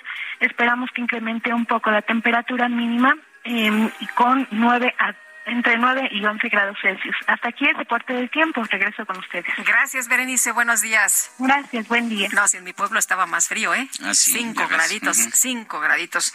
Bueno, el eh, gobernador de Nuevo León, Samuel García, escribió un hilo en su cuenta de Twitter después de que varias personas denunciaron la salida de emisiones de humo anormales allá de la refinería de Cadereyta. Respecto a las emisiones registradas en esta refinería de Pemex, les informó que ya me encuentro con comunicación con el director de la empresa y con el presidente López Obrador para darle una solución inmediata a este problema, escribió el gobernador precisamente el día de ayer. Samuel García eh, dijo que la primera información que se tiene es que hubo un fallo en los compresores, lo que a su vez descontroló la operación de la planta y este problema ya ha sido atendido de emergencia. Dijo Samuel García que no va a dejar que nada ni nadie contamine nuestro aire y vamos con mano dura para quienes dañan nuestro medio ambiente. Él, eh, eh, de hecho, eh, grabó un eh, video y vamos a escuchar parte de lo que dijo. Buenas tardes. Quiero mandarles un mensaje sobre la refinería. Yo nunca he estado ni voy a defender fuentes de contaminación, al contrario, soy un convencido de apoyar la energía renovable. Y desde que soy diputado he sido un férreo defensor del medio ambiente y he pues peleado con muchas de sus fuentes, principalmente la refinería. Lo hice como diputado, lo hice como dirigente de Movimiento Ciudadano, lo hice como senador. Y el día de hoy, pues están circulando, pues verdaderamente videos terribles de la contaminación que produce esta refinería. Alarmantes, uno los ve y se queda en shock de ver ese humo amarilloso, gris. Y obviamente lo primero que hice fue hablar con el director. Estoy en comunicación con él, le estoy pidiendo una reunión urgente. También le estoy avisando al presidente de lo que está sucediendo en Nuevo León. Él me señala que fallaron unos compresores y esto descontroló la operación de la planta catalítica, pero que ya fue controlado de emergencia. La Secretaría de Medio Ambiente acudió, vamos a poner sanciones fuertes por este incidente y espero más tarde darles más pues más información sobre este lamentable hecho. Bueno, pues ahí lo que dijo el gobernador de Nuevo León sobre este tema de la refinería de Pemex en Cadereyta. 8 con 14 y vámonos con el Químico Guerra. El Químico Guerra con Sergio Sarmiento y Lupita Juárez. Químico Guerra, ¿qué nos tienes esta mañana? Adelante. Una buena noticia para iniciar la semana, Sergio Lupita, no todos es terrible. Fíjense que se ha medido un incremento espectacular en la población de ballena gris del 20% en, la zona de Baja California Sur. La Scriptius robustus es esta maravilla de ser que nada más ni nada menos recorre 23 mil kilómetros nadando al año eh, para precisamente eh, pues compensar los fríos árticos, ¿verdad? Y venir aquí a nuestras tierras, a Baja California, a reproducirse. Bueno, se han contabilizado un total de 1.364 ejemplares, 270 más que en el mismo periodo del 2022. En marzo del 2022, eh, ahora tenemos 270 más registradas. Con el apoyo económico y en coordinación con la compañía exportadora de sal, y quiero resaltar esto, Sergio Lupita es un ejemplo exitoso de la colaboración entre la empresa privada y las autoridades para proteger el gobierno no lo puede hacer todo, no tiene el dinero. Por cierto, este es el único sistema de monitoreo marino permanente certificado a nivel internacional y continuo. No está sujeto a los vaivenes de los gobiernos. Siempre está el financiamiento ahí para pagarle a los biólogos, a los expertos. El monitoreo de esta especie se lleva a cabo desde 1996, Sergio Lupita. La población de ballena gris creció lo suficiente para ser removida de la lista de especies en peligro de extinción. Aquí hay una noticia que nos debe alegrar, nos debe, sea, no todo está mal, no, no, no vamos al precipicio, etcétera. Cuando hay la voluntad y sobre todo los conocimientos para proteger, para poder, eh, digamos, timonear la vida, se puede mantener la biodiversidad. Este es un ejemplo, un aumento del 20% en la población de ballena gris, este orgullo, ¿verdad?, de nosotros aquí en México, pero es patrimonio de la humanidad. Se ha recuperado la población en una forma que llaman la atención de los biólogos marinos en todo el mundo y un caso de éxito para México que tanta falta nos hace en estos días. Quería compartir esta buena noticia al inicio de la semana. Recuperamos una especie emblemática, una especie icónica y se está eh, pues reproduciendo eh, con alegría a una a un gran ritmo al grado de que hubo un crecimiento del 20% en la población registrada entre marzo del año pasado y marzo de este año, Sergio Pues Químico Guerra, como siempre, gracias por traernos esta información que pues que no aparece en ningún otro lado. Un fuerte abrazo y disfruta allá de, de esta tierra adoptada de Baja California Sur. Claro que sí, Sergio Lupita. Muy buen inicio de semana. Gracias, igual para ti, Químico Guerra, y vámonos a la silla rota. Los especiales de la silla rota. Ramos, periodista de La Silla Rota, qué gusto saludarte esta mañana. ¿Qué nos invitas a leer? Lupita, ¿qué tal? Muy buenos días, buenos días al auditorio, Sergio. Pues ya les habíamos contado hace unas semanas que empezamos a buscar a los productores de maíz. Eh, tenemos, como ustedes saben, sabe el auditorio, pues un conflicto con Estados Unidos respecto del tema del maíz. Fuimos con ellos, seguimos recorriendo el país y ahora estamos en Veracruz, en donde traemos la historia de Eliezer Soriano. Él es un veracruzano de 79 años de edad y que se dedica a la siembra del maíz desde hace 60 años. Él nos da su historia, él nos dice que pues eh, aunque se aumente el precio de la tortilla, dice que él sigue vendiendo su kilo de maíz a 12 pesos. Y dice que lo sigue vendiendo y lo que él propone es que se le venda para contrarrestar todos estos problemas, que se le compre, perdón, a los productores locales. Es lo que nos dice Eliezer Cid Soriano, insisto, veracruzano de 79 años de edad, con 60 de ellos sembrando maíz en una pequeña eh, porción de tierra, Lupita. Muy bien, muchas gracias por invitarnos a leer, Jorge, que tengas buen día. Muy buenos días. El uh, consejero presidente del Instituto Nacional Electoral, eh, pues señaló a través de su mensaje, de un mensaje en video, que el, el INE ha demostrado a través de 331 procesos electorales federales, locales, ordinarios y extraordinarios, pues que puede, que puede garantizar un periodo de estabilidad como ningún otro. El dato más importante, dijo, es que en ninguno de estos procesos electorales ha habido un conflicto postelectoral, con lo que estos nueve años son el periodo más largo de estabilidad política y gobernabilidad democrática de nuestra historia. La litigiosidad ha habido sin duda y mucha, litigiosidad ha habido sin duda y mucha, pero siempre se ha canalizado a través de cauces institucionales previstos para atenderla y procesarla, es decir, ante los tribunales electorales con las quejas que eventualmente se presentan. En ningún caso se ha dejado de cumplir con sentencias que se han emitido.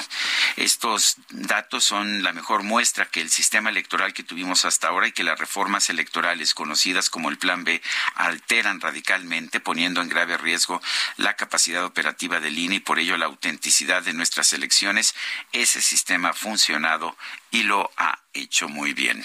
Bueno, y la Secretaría de Desarrollo Económico de la Ciudad de México informó que las actividades relacionadas al periodo de Semana Santa van a dejar una derrama económica de más de seis mil millones de pesos. Cintia Stettin, cuéntanos, ¿qué tal? Muy buenos días. Muy buenos días, Lupita, a ti y al auditorio. Pues así como lo comenta la Secretaría de Desarrollo Económico, informó que las actividades culturales, religiosas, turísticas y de entretenimiento relacionadas al periodo de Semana Santa, que será del 2 al 9 de abril, dejarán una derrama económica de 6.906 millones de pesos.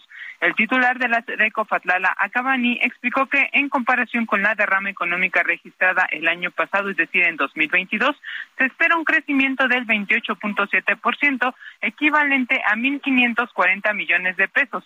Dijo esto es una tendencia positiva y de crecimiento sostenido para el cierre del primer trimestre del 2023. Agregó que las distintas celebraciones por Semana Santa beneficiarán a 102.600 unidades económicas de la ciudad en las que laboran más de 695.000 personas. También se verán beneficiados más de 95.000 negocios eh, justo de estos llamados micronegocios. Es la información que tenemos hasta el momento. Muy bien, Cintia, muchas gracias. Buenos días. Muy buenos días, seguimos pendientes. Bueno, y los destinos turísticos en Guerrero llenos registraron un repunte en la ocupación hotelera promedio. Alcanzaron este fin de semana el 91.2%, eh, en, particularmente en Acapulco, Ixtapas y Guatanejo y Taxco. Esto en la preferencia de los visitantes que disfrutan de un descanso con motivo de un aniversario del natalicio de Benito Juárez. El gobierno de Guerrero, que encabeza Evelyn Salgado Pineda, eh, brinda seguridad a los turistas en colaboración con otros órdenes del gobierno, con los gobiernos municipales y el gobierno federal, con un despliegue de operativos en carreteras, orientaciones turísticas y ella misma está recorriendo zonas en playas y centros y centros recreativos. En Acapulco, la ocupación hotelera promedio fue de 92.2%, según estadísticas oficiales. La zona diamante reportó 87.7%, la dorada 95.4%, la náutica 87.1%. Taxco alcanzó el 99.2% de ocupación hotelera, Ixtapas y Guatanejo 88%. Ixtapa tuvo 90.4 y Cihuatanejo, la parte vieja de ese pues de esa conurbación, 74%. Eh, vámonos rapidito con Mario Miranda, que anda en Cuernavaca. No, no es cierto, no Ah, es no. cierto, anda chambeando, cha- eh, chambeando esta mañana en la zona sur de la Ciudad de México, reporteando para usted esta mañana. ¿Cómo estás, Mario? Muy buenos días. Hola, ¿qué tal, Lupita? Muy buenos días, Sergio. También buenos días. Y pues que estaría todo dar que nos hubiéramos Cuernavaca, pero nos toca trabajar en este lunes 20 de marzo, día feriado, con motivo del natalicio de Benito Juárez y mu- muchas personas descansan. Por este motivo tenemos pues buena realidad en, en las calles de la ciudad. Nos encontramos en Barranca del Muerto y Periférico, informantes a todos los automovilistas que se dirigen hacia la zona sur, lo que es de Barranca del Muerto a, a Paseo la Reforma, encontrarán buen avance. En el sentido opuesto de Barranca del Muerto hacia lo que es la Glorieta de San Jerónimo, también tenemos buen avance, Barranca del Muerto, de Insurgentes hacia el anillo periférico, buen avance, la Avenida Revolución, de Río Mezcuac hacia el entronque con el circuito in- interior encontrarán vialidad aceptable. En general, en este día feriado tenemos buena vialidad. Se espera que en el transcurso de la tarde-noche pues, aumente la afluencia vehicular debido al regreso de los vacacionistas, las personas que aprovecharon este puente vacacional. Lupita, Sergio, la información vial al momento. Gracias, Mario. Seguimos pendientes, buenos días. Buenos días. 8 con 24, vamos a una pausa y regresamos.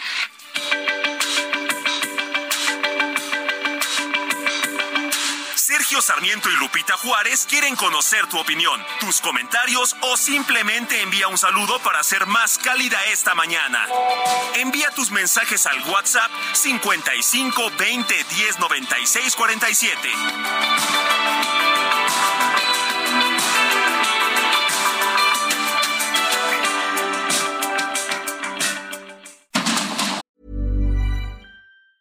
Hey, it's Ryan Reynolds, and I'm here with Keith, co star of my upcoming film, If, only in theaters, May 17th. Do you want to tell people the big news? All right, I'll do. Sign up now and you'll get unlimited for $15 a month and six months of Paramount Plus Essential Plan on us. Mintmobile.com slash switch. Upfront payment of $45 equivalent to $15 per month. Unlimited over 40 gigabytes per month. Face lower speeds. Videos at 480p. Active Mint customers by 531.24 get six months of Paramount Plus Essential Plan. Auto renews after six months. Offer ends May 31st, 2024. Separate Paramount Plus registration required. Terms and conditions apply if rated PG. Continuamos con Sergio Sarmiento y Lupita Juárez por el Heraldo Radio.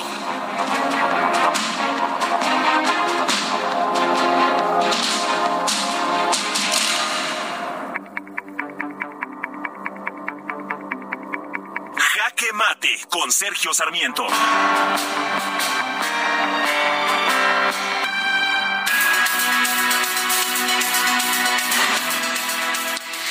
Debe preocupar cualquier incitación a la violencia en contra de cualquier persona, pero particularmente en contra de mujeres. Eso es lo que vimos, sin embargo, este sábado pasado con la quema de una figura en cartón, tela y papel con toga, birrete y bolsas de dinero de la ministra presidenta de la Suprema Corte de Justicia, Norma Piña. No es la primera vez que vemos una actuación de este tipo. Unos días antes, el 8 de marzo, una mujer vestida con un remedo de toga y birrete armada con una ametralladora aparentemente de juguete protestó también frente a la, a la corte y lanzó consignas en contra de la ministra presidenta Norma Piña. No sorprende porque el propio presidente de la República, Andrés Manuel López Obrador, ha venido incitando el odio en contra de Norma Piña, a quien acusa de ser responsable de todos los fallos del Poder Judicial que se han venido realizando en los últimos días y que son contrarios a las iniciativas que tiene el presidente, pero no, estos fallos no los puede ordenar la ministra presidenta y hasta donde puedo yo ver, examinando cada uno de los fallos, todos ellos se han sustentado en un debido proceso y en lo que dicen las leyes de nuestra República. Me parece inaceptable que el presidente López Obrador esté incitando al odio en contra de la ministra Norma Piña, que es una ministra que tiene un desempeño intachable a lo largo de todos sus años en el Poder Judicial de la Federación. Eh, qué bueno que algunas mujeres de la Cuarta Transformación han asumido su defensa.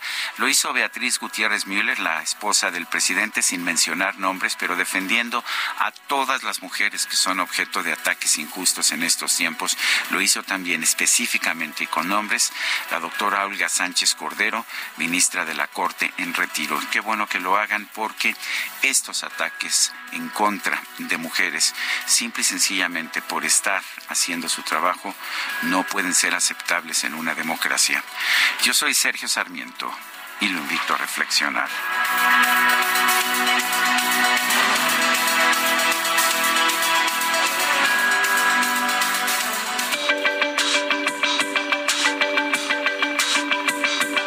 Para Sergio Sarmiento, tu opinión es importante.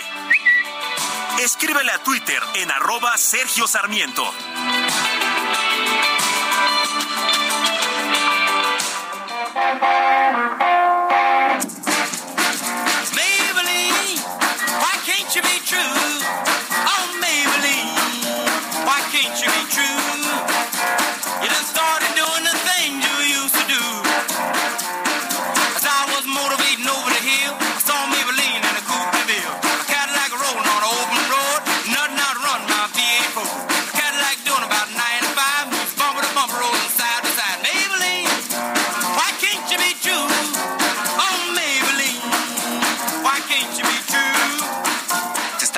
Escuchando una de las piezas fundamentales del repertorio de Chuck Berry, Maybelline.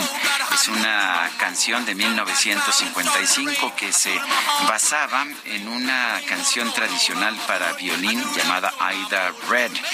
Pero bueno, aquí eh, la canción cambia, cambia de, tono con, con esta letra que describe a un hombre que, que maneja un Ford y que pues persigue a su chica infiel, a su novia infiel, que va manejando un Cadillac Coupe de Ville. Ay, Guadalupe. Para la bailada está muy Para, para la bailada está espectacular, como toda la música de Chuck Berry. Bueno, y nos dice María Patricia Flores desde Nuevo León, en las faldas del Cerro de la Silla tenemos seis graditos, ¿eh? Con chipi chipi, es lo que nos dice nuestra amiga Patricia. Y desde Iztapalapa, la señora Maru Pérez nos dice, buenos días, aquí estamos escuchándolos, gracias por las mejores noticias. Un saludo a nuestros cuates allá de Iztapalapa y gracias a la señora Maru Dice otra persona, espero que hoy sí pasen mi comentario al aire. Soy Javier To- Toriz. Comentar que ni con todo el poder del Estado, ni con los millones desviados para acarreados, el porro de Palacio llenó el zócalo, fracasó con su marcha de ardor y la venganza, ni con su falso discurso populista y demagogo de campaña. Es lo que nos dice el radioescucha Javier Toriz. Así es, queridos amigos, Sergio Lupita en camita, escuchando las noticias, pero espantado con la exaltación presidencial ególatra, violenta y derrochadora. Son las ocho con treinta y cinco minutos y vámonos hasta Zacatecas. Omar Hernández nos tiene información. Adelante. Gracias, buenos días. Ha existido un fuerte operativo policíaco y militar en las últimas horas que ha logrado liberar a 14 personas que estaban privadas de la libertad y detener a 14 presuntos delincuentes. Todo inició en la madrugada del domingo cuando una caravana de militares fueron agredidos, trataron de ser emboscados por civiles fuertemente armados. Los soldados respondieron la agresión y lograron replegar a sus atacantes. En este lugar, los agresores, los civiles armados, dejaron abandonados varios vehículos. En varios de ellos eh, recibieron los militares eh, pedidos de auxilio de personas que se encontraban privadas de la libertad. Fueron nueve personas liberadas en este primer operativo. Después se supo, gracias a la información que proporcionaron las personas privadas de la libertad, donde habían estado eh, retenidas y, se logró realizar otro operativo en los municipios de Pánfilo Natera, Villa González Ortega, Villa Hidalgo, para liberar a otras cinco personas. En total, el resumen, son 21 vehículos asegurados, 14 personas detenidas de diferentes estados de la República y las 14 personas liberadas que también de diferentes estados de la República los tenían concentrados en estos dos municipios, Pinos, que colinda con San Luis Potosí, y Pánfilo Natera, ya a una media hora de la capital de Zacatecas. Un fuerte golpe, sin duda, a la delincuencia organizada, en la cual participó el Ejército, Guardia Nacional y la recién creada Fuerza de Reacción Inmediata del Estado de Zacatecas. Es el reporte. Omar Hernández, gracias por este reporte. Estamos al pendiente. Buen día. Buenos días. Eh, fueron liberadas 14 personas, ¿eh? Hay que destacar. Lo cual significa que había 14 personas secuestradas. Así es, eh, gravísimo Por lo menos. pasa y por lo pronto, bueno, pues este operativo impresionante después de que quisieron atacar, emboscar a los elementos del ejército y durante los últimos días se han registrado una serie de casos de bullying en escuelas pues que se han divulgado en redes sociales porque el bullying nunca ha dejado de existir, pero pues eh, ha llamado la atención porque algunos videos se han hecho eh, virales, como es el caso de Norma Lisbeth Ramos, esta niña de 14 años que falleció días después de que su agresora la golpeara en la cabeza y le pues eh, provocaron eh, una eh, situación grave en, en, precisamente en el cráneo, traumatismo cráneoencefálico. Eh, la doctora Ostrowski es directora del Laboratorio de Neuropsicología y de Psicofisiología de la Facultad de Psicología de la UNAM y autora de Mentes Asesinas. Doctora, como siempre, un gusto poder saludarla. ¿Qué tal? Muy buenos días. Hola, Lupita, Sergio, buenos días. Eh, doctora, no ha terminado el bullying en este país a pesar de algunas campañas, a pesar de algunas informaciones. Hemos visto este último video, el más reciente video, en donde una niña de 14 años pierde la vida después de eh, haber sufrido bullying durante muchos meses hasta que pues vimos lo último, ¿no? La agresora eh, la ataca y la golpea con una piedra. Sí, yo creo que es terrible y, y ves como culpabilidades de muchos grupos, muchas personas. Eh, el bullying siempre ha existido, pero sí hay técnicas para que eso no suceda. Entonces tenemos que, eh, eh, primero, la hazaña con la que la chica que atacó a Norma Elizabeth, si ves los videos es patético, con una piedra, la tiene en la mano y la golpea repetitivamente en el cráneo. Esto es una, no es agresión, es una violencia. Tiene la intención, pues, de causar un daño tremendo. Eh, eso habla de la personalidad de la de la persona de esta persona que está atacando. Pero la otra es que están rodeados de niños que asusan a, a la a, las dos y, filman. Eh, esto tiene que tener consecuencias. Eh, ahorita voy a ser breve, pero estos niños que estaban ahí eh, viendo y que nadie tuvo la empatía de decir ya basta, tienen que ser castigados también. ¿Qué ambiente hay en esa escuela? La niña llevada a un centro médico y le dicen, no tiene nada, tiene una fractura de nariz. Esos también son responsables. Los traumatismos craneoencefálicos se sabe que hay que estarlos checando. La mandan a su casa y muere dos semanas después terriblemente porque se inflama el cerebro. Eh, las maestras de la escuela y la directora de la escuela sabían del bullying y no habían hecho absolutamente nada. Entonces, creo que no puede seguir pasando, que sí debe haber represalias y castigos eh, para que estas personas sean responsables de sus actos. 14 años no son chiquitos, ya son adolescentes. Eh, la otra parte es que sabemos, hay medidas, la perdón, pero la Secretaría de Educación Pública tiene que tomar medidas. La, educación de nuestros niños tiene que ver con los padres, pero también con la escuela.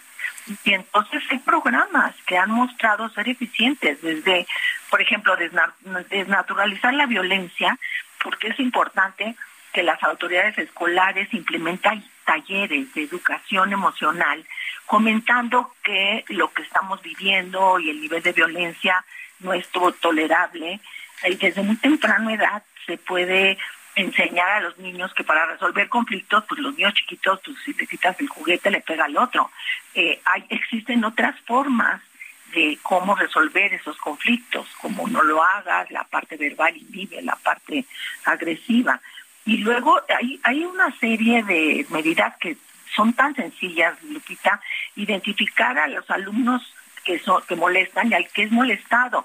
Y esto se puede aplicar encuestas anónimas en el salón, observar las conductas cotidianas de los alumnos, por ejemplo, adaptación de buzones académicos eh, para que de buzones dentro del salón para el monitoreo académico y mantener un canal siempre abierto con las familias. La, la, la, escuela debe trabajar con las familias para detectar quién, quién está siendo bulleado, quién está siendo acosado y, y, estar pendientes de sus hijos. Eh, todo eso, como ves, no es nada complicado, ¿no? Y, y cuando existe un caso de bullying, el cambiar al niño de la escuela o a la persona, pues no es la solución, lo, porque, porque el que es el bulleador va a seguir haciéndolo y el otro niño va a seguir teniendo ciertos rasgos de, de, autoestima y de introspección que no van a funcionar. Entonces, tiene que haber un trabajo cercano entre la familia y la escuela. Y, por último, nada más decirte que eh, eh, los, hijos repiten patronos que ven, patrones que ven en la casa. Y los hijos de padres dictatoriales y de padres permisivos e indiferentes son, ah, en general, son gente que tiene cero responsabilidad social, porque claro, un dictatorial, el papá o la mamá siempre es el que toma las decisiones y no deja que el niño las tome, el indiferente y permisivo, y generan individuos con muy poca responsabilidad social. Así es que dentro de la lista de responsables, obviamente, la madre y el padre de esta niña, pues que es una asesina, ¿no? Pero, ¿qué tipo de responsabilidad penal puede tener a los 14 años? ¿Cuál es la situación legal? ¿Perdón? Sí, ¿cuál es la situación legal? ¿Qué responsabilidad penal puede tener una niña de 14 años que asesina a otra compañera?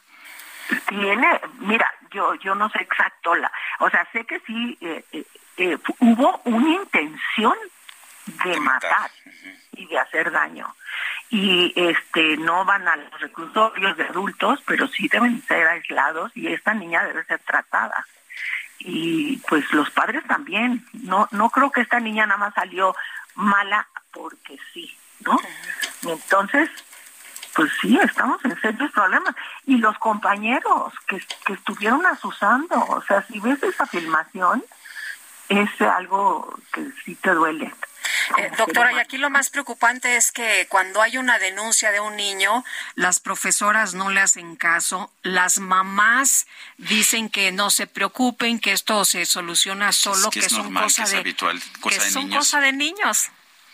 No, pues hasta aquí estamos en un error, porque la chica sí le había dicho a la maestra, pues te digo, existen estas eh, pequeñas eh, eh, cuestiones que les que les platiqué de que se puede hacer, solucionarían el problema inmediatamente. La niña va, le dice a, la, a la maestra, la maestra llama a los dos papás, a los papás de los dos niños, el, el acosado y el, el, bulleado y el, el, que no es, y se van haciendo toma de decisiones antes de que estalle.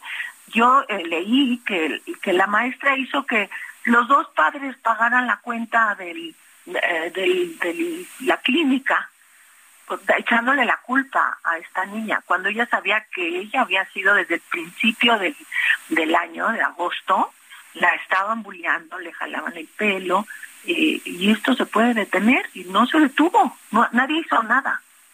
Eh, doctora, preocupa mucho que haya un líder y que eh, lejos de, aislarlo, todos los demás se pues añadan a, esta voluntad del líder que hace bullying y que lastima a los demás, es decir, no protegen al que es lastimado, sino se alían con el agresor.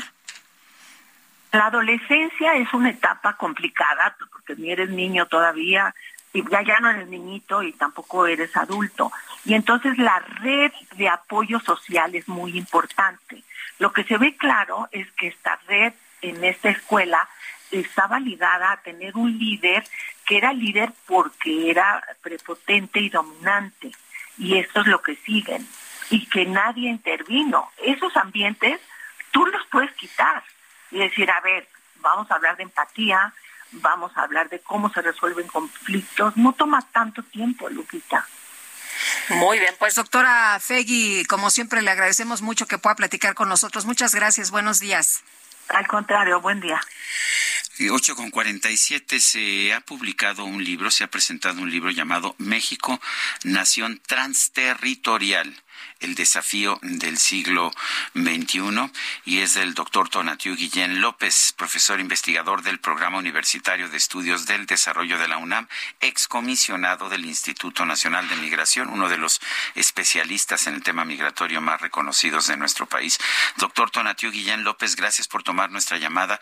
Cuéntenos eh, cuál, es, ah, cuál es el tema de este libro. Me, me llama poderosamente la atención el título, México, Nación Transterritorial. Ya no estamos nada más eh, circunscritos al territorio de los Estados Unidos mexicanos, ¿no es así?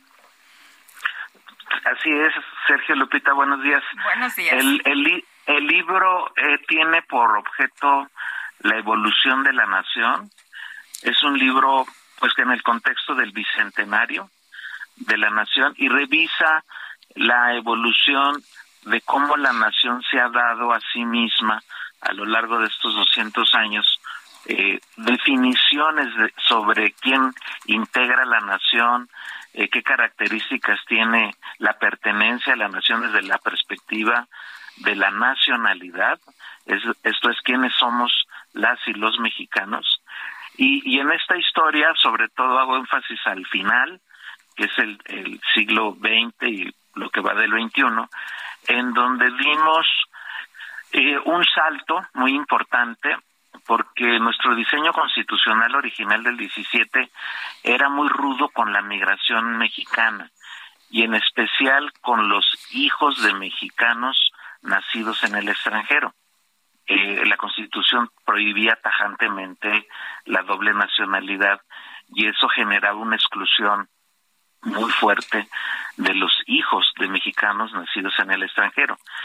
Hay una primera corrección en el 97 y una más importante en el año 21, apenas hace, van a cumplirse ya dos años de la reforma del año 21 del, artículo 30 constitucional, que extendió el reconocimiento de nacionalidad a, a, segundas y terceras generaciones y sucesivas, porque no le pone límite, eh, de, de, hijos de mexicanos nacidos en el extranjero.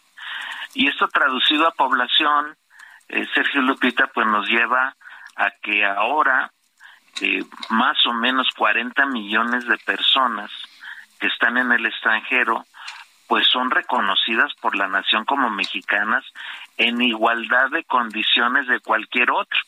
Eso hay que subrayarlo.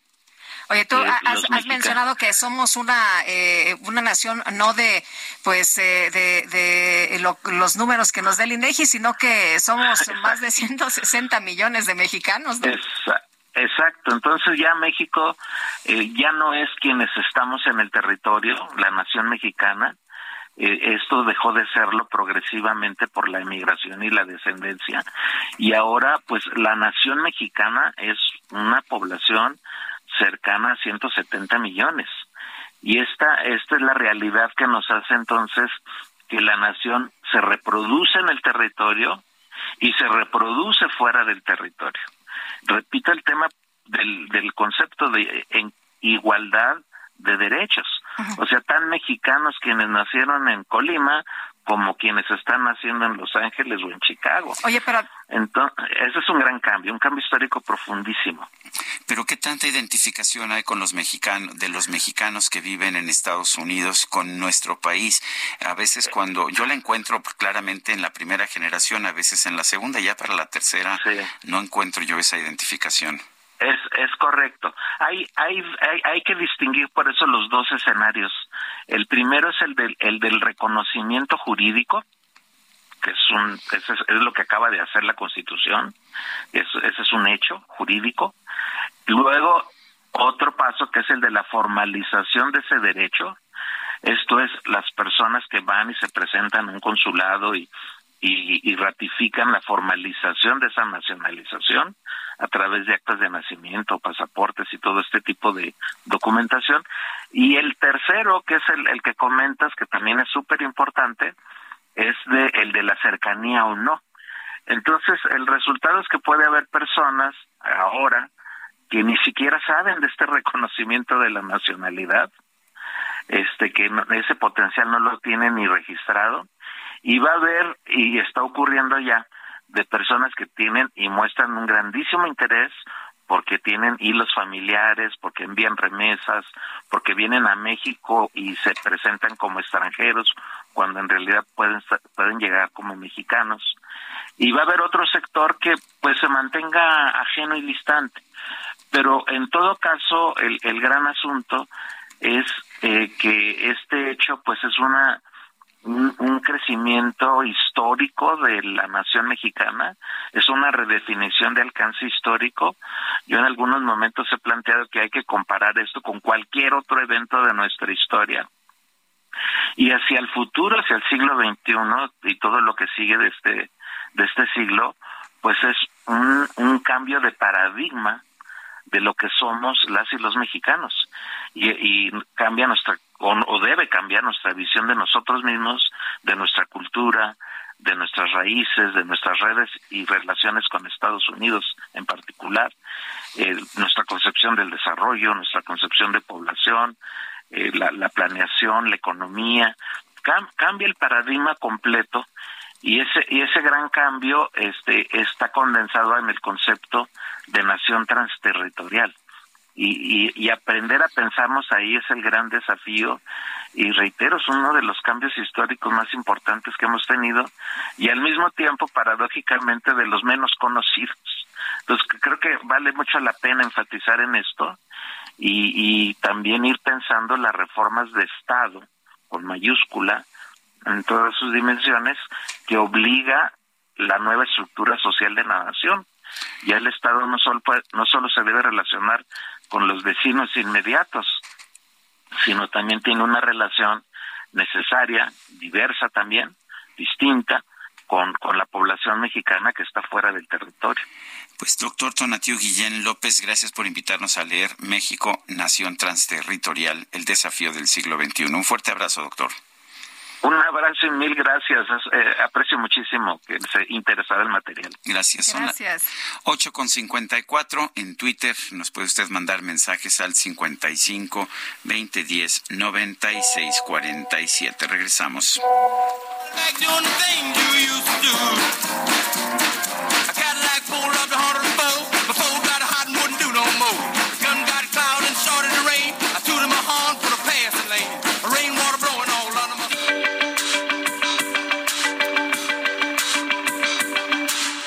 Sarmiento y Lupita Juárez quieren conocer tu opinión, tus comentarios o simplemente envía un saludo para ser más cálida esta mañana. Envía tus mensajes al WhatsApp 55 20 10 96 47.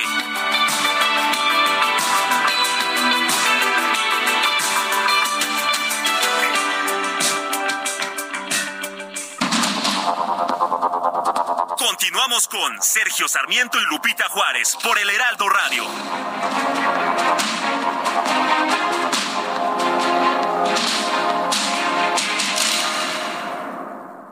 En el Consejo Regulador del Tequila AC garantizamos la autenticidad del tequila al consumidor. Consulta las más de 2.000 marcas certificadas en la página www.crt.org.mx. Síguenos en nuestras redes sociales, arroba CR Tequila. Consejo Regulador del Tequila.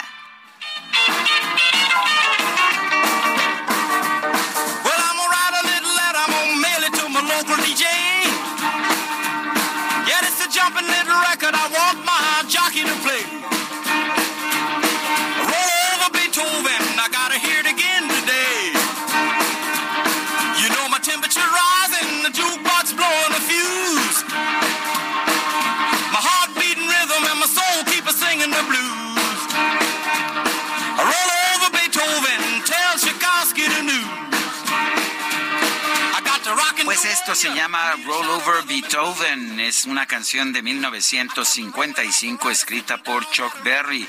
Más adelante en los 60 los Beatles hicieron una interpretación que tuvo quizás más éxito, pero la original es esta que estamos escuchando. Y en esta, en esta canción el cantante y compositor expresa que el rhythm and blues debe tener tanto respeto como la música clásica. Le dice Roll Over Beethoven, hazte a un lado Beethoven, que ahí vengo yo con mi música. Bueno, y en este Día Internacional de la Felicidad, yo sí estoy feliz escuchando Hoy es esta el Día música, Internacional ¿eh? de la Felicidad, efectivamente. Sí, sí, sí. Y vámonos a los mensajes. Nos dice una persona de nuestro auditorio, Sergio Lupita, soy Luis Veller. Es mentira que México tendrá autosuficiencia energética. Al contrario, va a haber apagones por falta de mantenimiento. Comisión Federal no es de clase mundial. Dice otra persona, buen lunes feriado. Qué pena que sucedan escenas tan desdeñables como el sábado pasado en la concentración en la, en la Plaza de la Constitución con la quema de la imagen de la ministra Piña. Qué lamentable.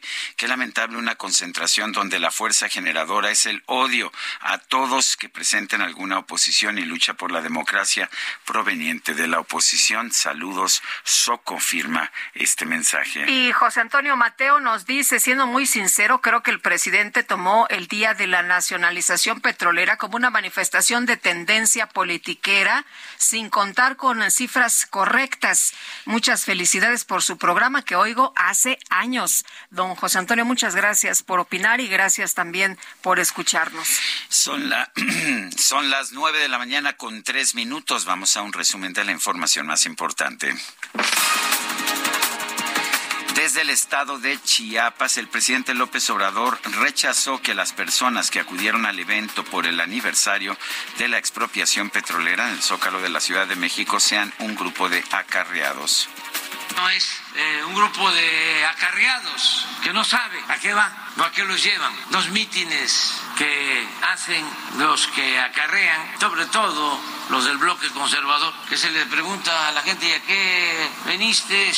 Pues este, porque el no se toca. ¿Y eso qué? Y otros casos donde la gente está, ¿qué haces aquí? Pues es que llegaron unos camiones y me trajeron. Nos dijeron que viniéramos. Bueno, sí, llegaron un montón de camiones también en este evento, ¿no? Y ya dijeron, eh, eh, declararon abiertamente algunos de los legisladores que ellos estarían apoyando económicamente con sus dietas el traslado de estas personas a la Ciudad de México, que, bueno, pues ellos iban a desembolsar, por supuesto, para este apoyo. Y bueno, pues ahí está lo que responde el presidente López Obrador. No, no hubo acarreados. Bueno, el gobernador de Nuevo León, Samuel García, advirtió que buscará imponerse sanciones por la contaminación que genera la refinería de Cadereyta. Esto después de que esa instalación realizó un desfogue controlado que provocó una gran columna de humo. alarmantes, uno los ve y se queda en shock de ver ese humo amarilloso, gris. Y obviamente lo primero que hice fue hablar con el director, estoy en comunicación con él, le estoy pidiendo una reunión urgente, también le estoy avisando al presidente de lo que está sucediendo en Nuevo León. Él me señala que fallaron unos compresores y esto descontroló la operación de la planta catalítica pero que ya fue controlado de emergencia. La Secretaría de Medio Ambiente acudió, vamos a poner sanciones fuertes por este incidente. Este domingo se llevaron a cabo diversos operativos del Ejército, la Guardia Nacional y la Policía Estatal de Zacatecas en el sureste de esta entidad. Hay un saldo de 14 personas rescatadas, sí, 14 personas res- rescatadas que estaban privadas de su libertad y 14 presuntos delincuentes detenidos. En Francia, legisladores de oposición presentaron dos mociones de censura contra el presidente Macron por publicar la reforma al sistema de pensiones sin la aprobación del Parlamento. El Vaticano anunció el cierre de su misión diplomática en Nicaragua luego de que el gobierno de ese país planteó suspender las relaciones bilaterales ante las críticas del Papa Francisco contra el presidente Daniel Ortega. El presidente de Rusia, Vladimir Putin, visitó la ciudad portuaria de Mariupol como parte de su primer viaje a ese territorio ucraniano ocupado por las fuerzas de Moscú.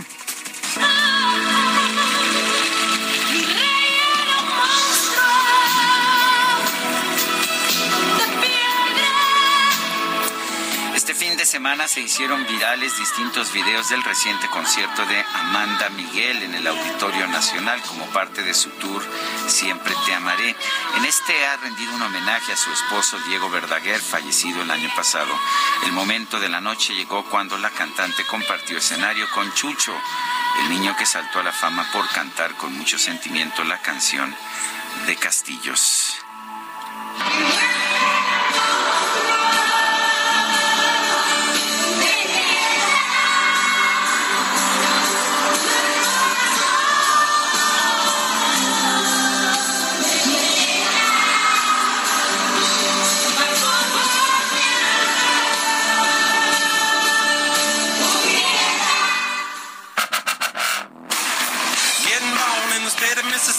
Papa was a couple and mama was a hippie.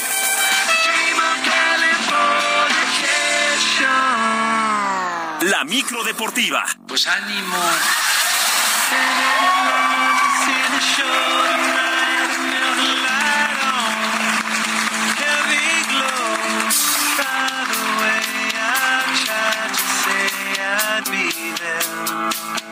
Waiting for vámonos a la micro deportiva con esta música buenísima que siempre trae. Julio Romero, ¿qué tal? Buenos días. están? Muy buenos días, qué gusto saludarles. Estamos arrancando una nueva semana en la micro deportiva, que ya saben, hay mucha información, muy buena música, por supuesto, comandada por el operador cacharpo DJ Quique, el único del cuadrante. Así es que vámonos, porque hay muchísimas cosas que platicar. Y arrancamos con la Fórmula 1, porque Sergio Pérez, Checo Pérez de Red Bull, ganó su quinta carrera en su paso por la máxima categoría del automovilismo deportivo al llevarse el Gran Premio de Arabia Saudita, segunda fecha de la temporada 2023. El tapatío logró la pole position en la calificación, pero fue superado en el arranque por el español de Aston Martin, Fernando Alonso, y antes de la mitad de la carrera retomó la punta.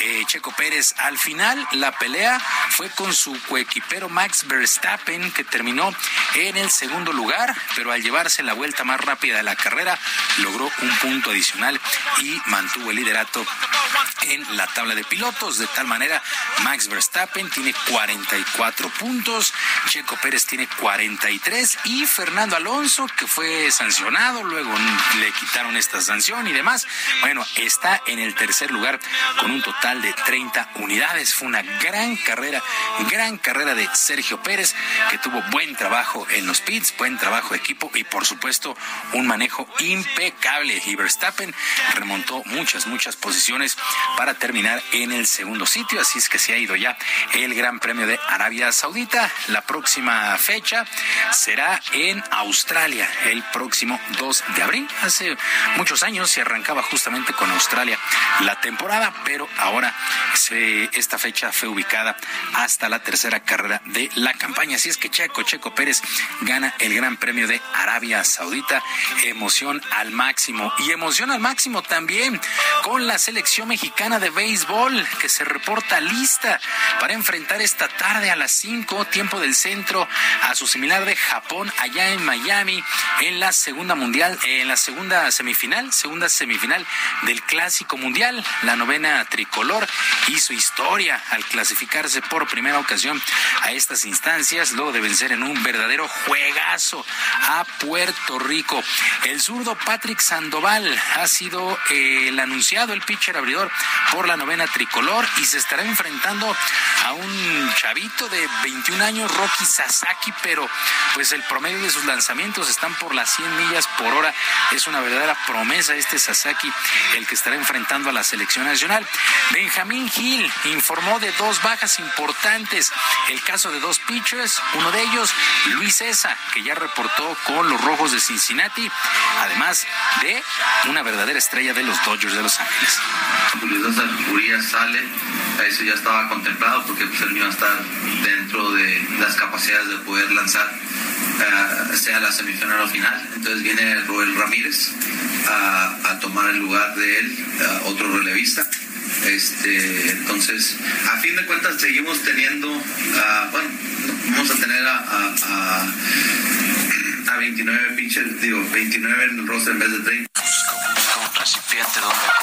Así es que se fue ya eh, Julio Urias, ya escuchábamos, no, ya no le tocaba lanzar, reporta con su equipo, o reportan, mejor dicho, con sus equipos a la pretemporada, sí, los equipos de grandes ligas, pues cuidando, cuidando a sus peloteros, pero pues esto de repente no está tan bien, porque pues Julio Urias, en caso de que se eh, apriete un juego, pues tendría la oportunidad de lanzar, esto por reglamento no sucede.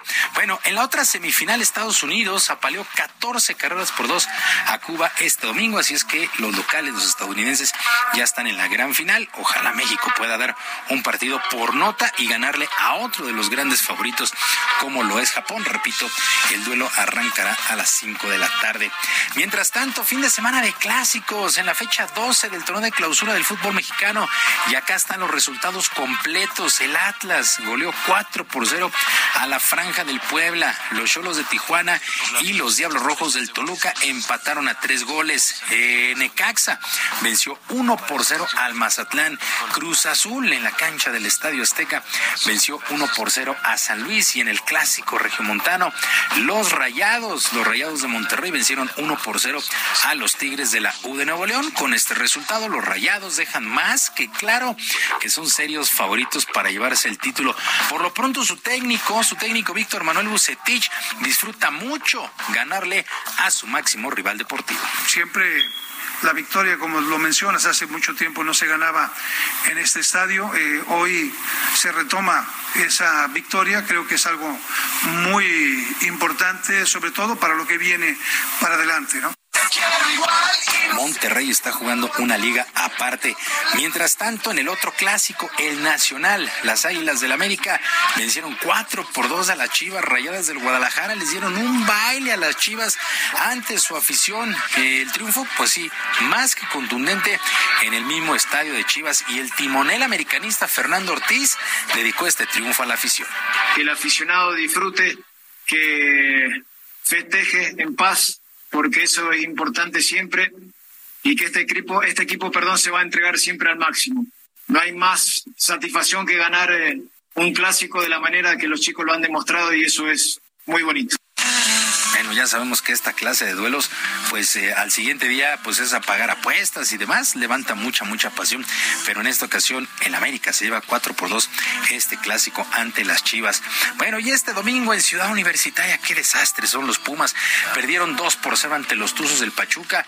El cuadro universitario, en verdad, que sigue sumido en una tremenda crisis y ya buscan técnico, porque Rafael Puente fue cesado como entrenador de este equipo horas después de que terminó el encuentro, la directiva emitió ahí un escueto comunicado dándole las gracias a Rafael Puente. El propio estratega, el propio Rafael Puente Jr., dio sus últimas palabras al terminar el encuentro. yo nunca me he atrevido a decir que, se toca fondo porque nunca sabes si puedes ir más abajo. Cuando tú puedes decir que tocaste fondo es una vez que ya subiste un peldaño. Este es un hecho que puedes ir más abajo. Entonces, en este momento hablar de se toca fondo sería irresponsable porque puedes ir más abajo. Entonces, habría que revertir la situación para entonces decir, mira, aún hace una semana tocamos fondo. Bueno, así es que Pumas, Pumas a buscar nuevo, nuevo entrenador. Mm, me atrevería a decir que era crónica de una eh, mala campaña anunciada. Pero bueno, en fin, habrá que mejorar el camino para el conjunto de los Pumas. Mientras tanto, los gallos blancos del Querétaro empataron a dos con el equipo de Juárez en lo que ha sido la, la reapertura del estadio de la Corregidora después de un año y donde asistieron cerca de 25 mil aficionados, además de la presencia del brasileño Ronaldinho. Hay que recordar, bueno, aquellos actos de violencia. En marzo del 2022 se cerró el estadio y este domingo reabrió sus puertas a la afición. Y en el duelo que puso fin a esta semana o a esta fecha 12 del clausura, los Esmeraldas de León golearon 4 por 1 al Santos Laguna. Eh, con esos resultados, ¿cómo está el top 5, el top 5 de la microdeportiva? Monterrey es líder sin mayor problemas, tiene 31 puntos. América llegó a 23, ya es segundo la general. Toluca y Pachuca, terceros y cuartos con con 22 y en el quinto sitio está el equipo de León que tiene 21 unidades. Son los primeros cinco lugares de la tabla general. Y en España, en España también se jugó el clásico entre el Real Madrid y el Barcelona en la fecha 26 allá en el Camp Nou con triunfo para los catalanes dos goles por uno.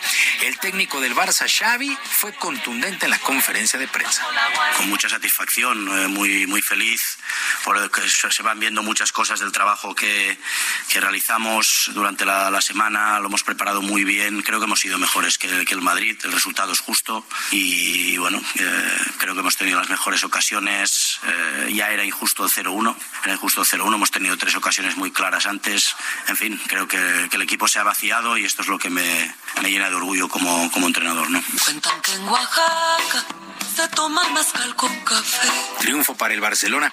En otros resultados que destacaron, el Mallorca de Javier Aguirre perdió 1 por 0 ante el Betis. Andrés Guardado jugó los 90 minutos para el conjunto del Betis. El Atlético de Madrid se impuso 3 por 0 al Valencia. Barcelona, líder, líder sin mayores problemas, tiene 68 puntos. El Real Madrid es segundo con 56, mientras que el Atlético de Madrid tiene 51 uni eh, Sí, falta en el torneo, pero la verdad es que el Barcelona ya le saca eh, pues una buena cantidad de puntos al conjunto de el Real Madrid.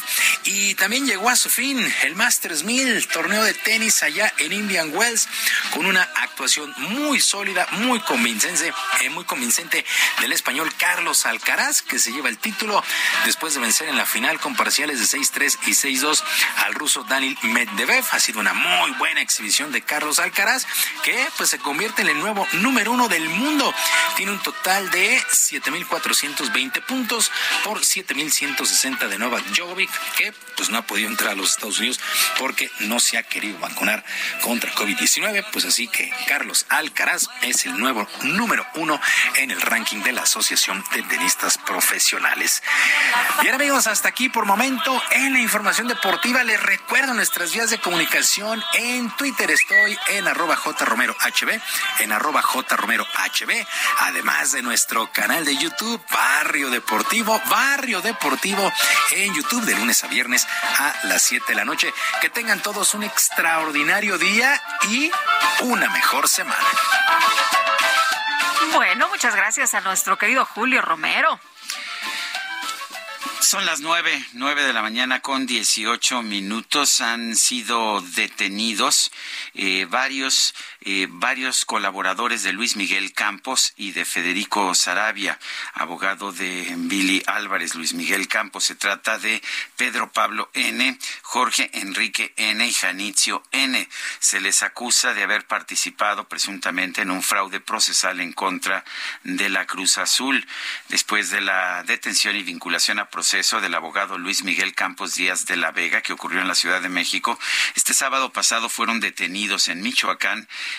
tres actores del presunto fraude procesal relacionado con Federico Sarabia Pozo, colaborador cercano de Billy Álvarez. Sobre ambos pesan varias órdenes de aprehensión. Eh, se presume que sin tener vínculos previos con la cooperativa Cruz Azul, estos tres detenidos habrían celebrado un laudo arbitral reclamando la propiedad de todos los activos de dicha empresa.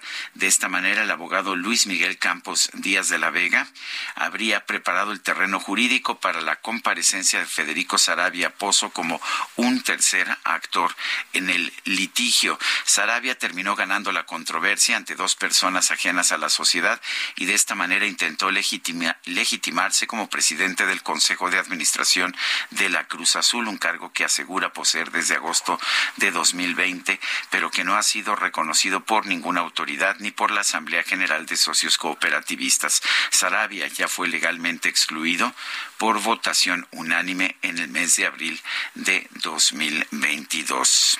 Bueno, y fue vinculada a proceso por el delito de homicidio calificado la menor de edad relacionada al caso de agresión y bullying cometido en contra de Norma Lisbeth, esta jovencita, esta niña que murió el 13 de marzo luego de estas lesiones que le provocó su agresora.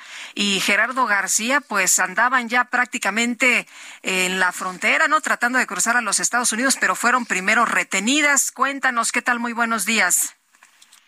Hola, ¿qué tal? Muy buenos días. eh, Sergio y Lupita, efectivamente, esta, eh, lo, lo, que se dictó esto se llevó a cabo en la primera audiencia sobre este caso en los juzgados para adolescentes del Centro de Internamiento Quinta del Bosque ubicado en Sinacantepec. La autoridad judicial determinó conceder 30 días de investigación complementaria, el cual concluirá el, el 17 de abril de este año. Al ser un caso de justicia para adolescentes se tiene que resolver el asunto en seis meses y no más, es decir, que haya una resolución y, hasta, y se podría emitir una sentencia de hasta cinco años. La menor eh, que ya es vinculada a proceso, es la compañera de Norma Lisbeth, a quien agredió el 21 de febrero y estos hechos quedaron grabados como compartidos en las redes sociales. A ella le, le fue complementada una orden de aprehensión por su probable participación en el delito de homicidio calificado durante las últimas horas del viernes, esto en un domicilio ubicado en la colonia de Santa María es en Teotihuacán. La Fiscalía General de Justicia del Estado de México realizó un cateo en esta vivienda y estuvo acompañada de la Comisión Nacional Anti y la dependencia reveló que al realizar las diligencias se estableció que la agresión que sufrió Norma Lisbeth trajo como consecuencia un traumatismo cráneoencefálico cuya evolución ocasionó su fallecimiento. La adolescente vinculada a proceso fue ingresada al centro de internamiento Quinta del Bosque y eh, eh, tras ser detenida y ahí se quedará hasta que se defina eh, ahora sí su situación jurídica final. El reporte desde el Estado de México. Muchas gracias, Gerardo. Muy buenos días. Muy buenos días. Bueno, pues la madre y esta eh, agresora fueron retenidas allá en la frontera con Estados Unidos. ¿eh? Ya se andaban. Ya se querían sí, ir. ya se sí, querían querían ir, se querían fugar, pero bueno, ya fue vinculada a proceso esta otra joven agresora de Norma Lisset y fue ingresada al centro de internamiento para adolescentes. Y bueno, pues siguen uh, apareciendo sin vida mujeres que han sido reportadas como desaparecidas. Es el caso ahora de Yasmín Guadalupe López Trasviña, una mujer de 37 años de Son Sonoita, Sonora, Sonoita, Sonora. La Fiscalía de Sonora informó a través de Twitter eh, la muerte, la muerte de esta mujer y dice agradecemos su valiosa colaboración en la difusión de la presente cédula a nombre de Yasmín Guadalupe López Trasviña de 37 años de edad lamentablemente localizada sin vida. Yasmín Guadalupe fue vista por última vez el 16 de febrero del 2023 en su domicilio ubicado en el municipio General Plutarco Elías Calles en Sonoita. Menciona esta ficha de búsqueda. No se había sabido nada de su, de su paradero. Ayer la fiscalía dio a conocer que la víctima fue encontrada sin vida. Bueno, pues es increíble que sigan pasando estas cosas en nuestro país. Son las nueve de la mañana con veinticuatro minutos, nueve con veinticuatro. Nuestro número de WhatsApp es el cincuenta y cinco veinte diez noventa y seis cuarenta y siete. Vamos a una pausa y regresamos.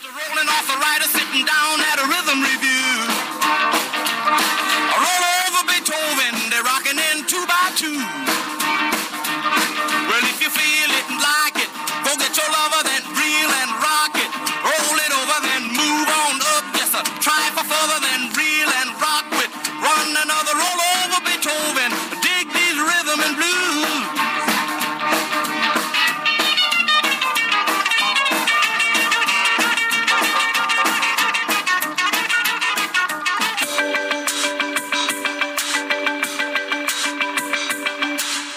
Sarmiento y Lupita Juárez quieren conocer tu opinión, tus comentarios o simplemente envía un saludo para hacer más cálida esta mañana. Envía tus mensajes al WhatsApp 55 20 10 96 47.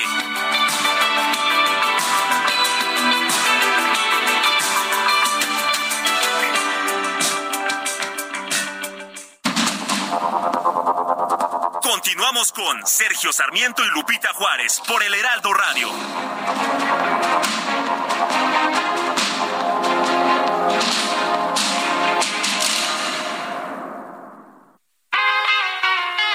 They're really rocking in Boston and Pittsburgh, PA, deep in the heart of Texas and round the Frisco Bay, all over St.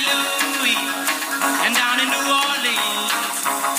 all the cats wanna dance with. Sweet little 16, sweet little 16. She just got to have about a half a million famed autographs.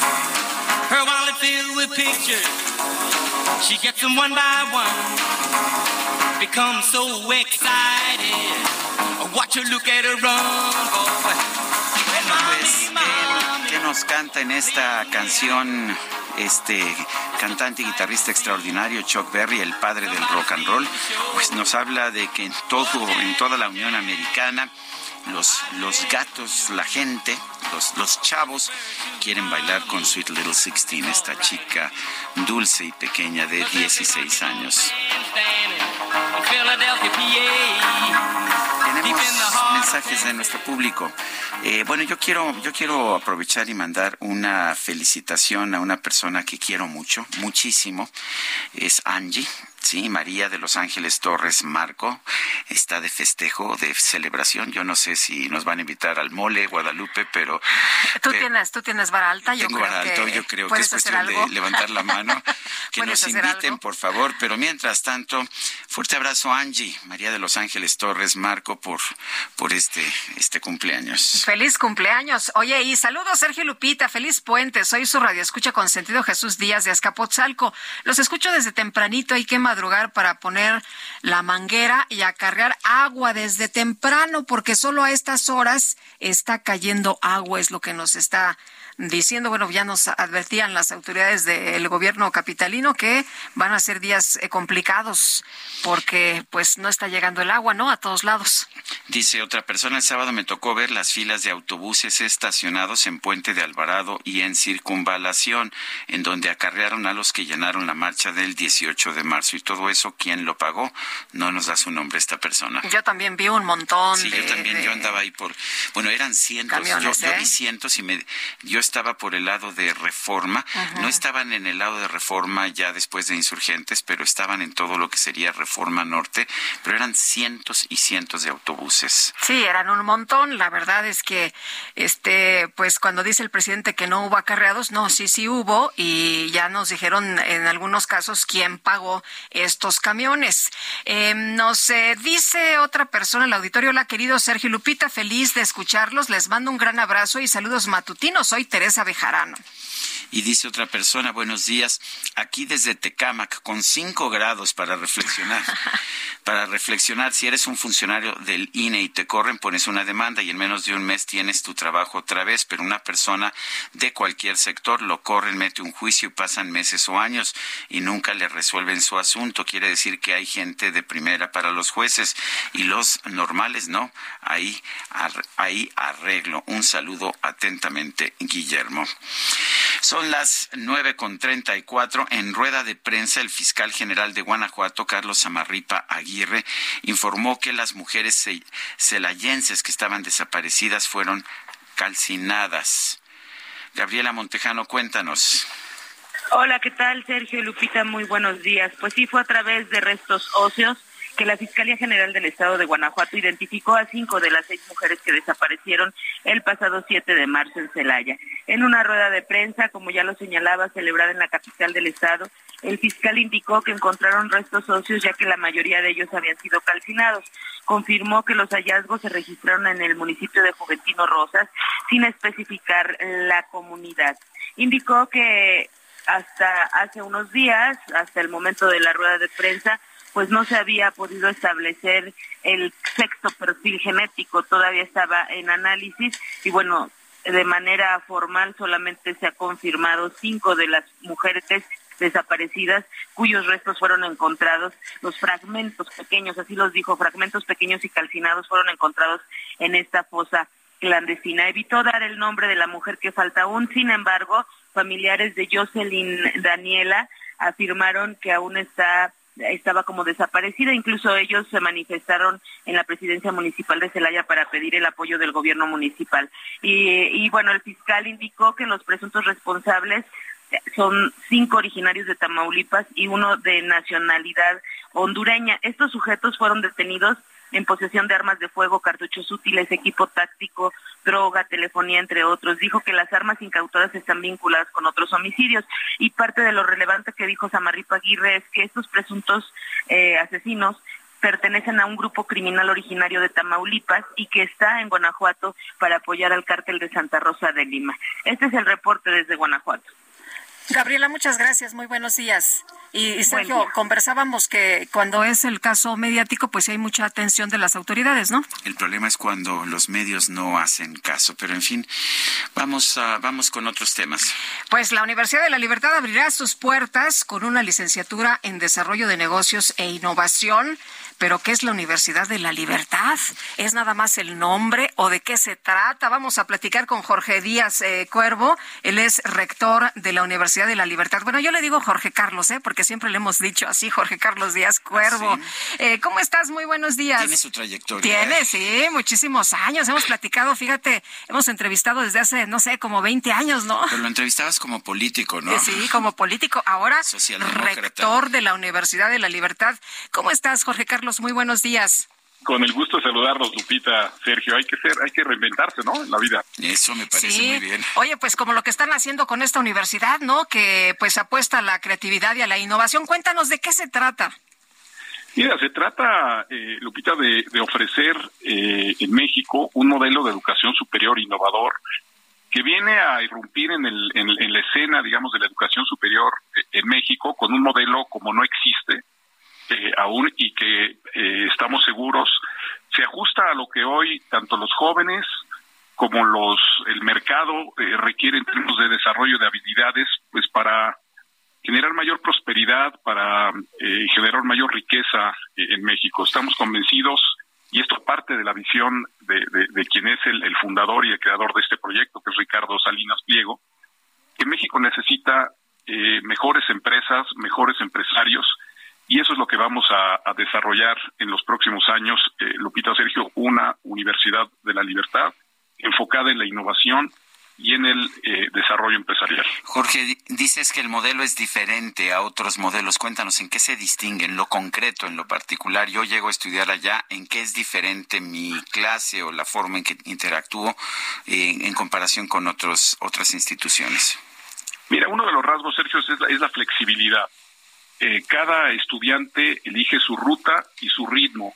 No queremos tener eh, amarrados, sentados a una silla en un salón de clases durante cuatro años a nuestros alumnos. Queremos que ellos elijan eh, cuáles son los ámbitos de los negocios que más les atraen, que puedan ir eligiendo los cursos que les que les sirvan más, que les atraigan más y que lo hagan al ritmo que, que ellos deseen. Es decir, que puedan mientras están estudiando puedan emprender, mientras están estudiando puedan tener experiencias en el trabajo, que puedan ir a estudiar a otros países sin ser castigados como sucede hoy en la educación tradicional. Eh, Jorge Carlos, eh, ¿cuándo empiezan actividades? ¿Cuándo arranca ya esta universidad y las personas interesadas, eh, dónde tienen más información? ¿Qué es lo que pueden hacer para obtener eh, inscripción? ¿Hay examen de entrada? ¿Cómo, cómo es? Estamos ya, Lupita, en pleno proceso de admisiones y de inscripciones.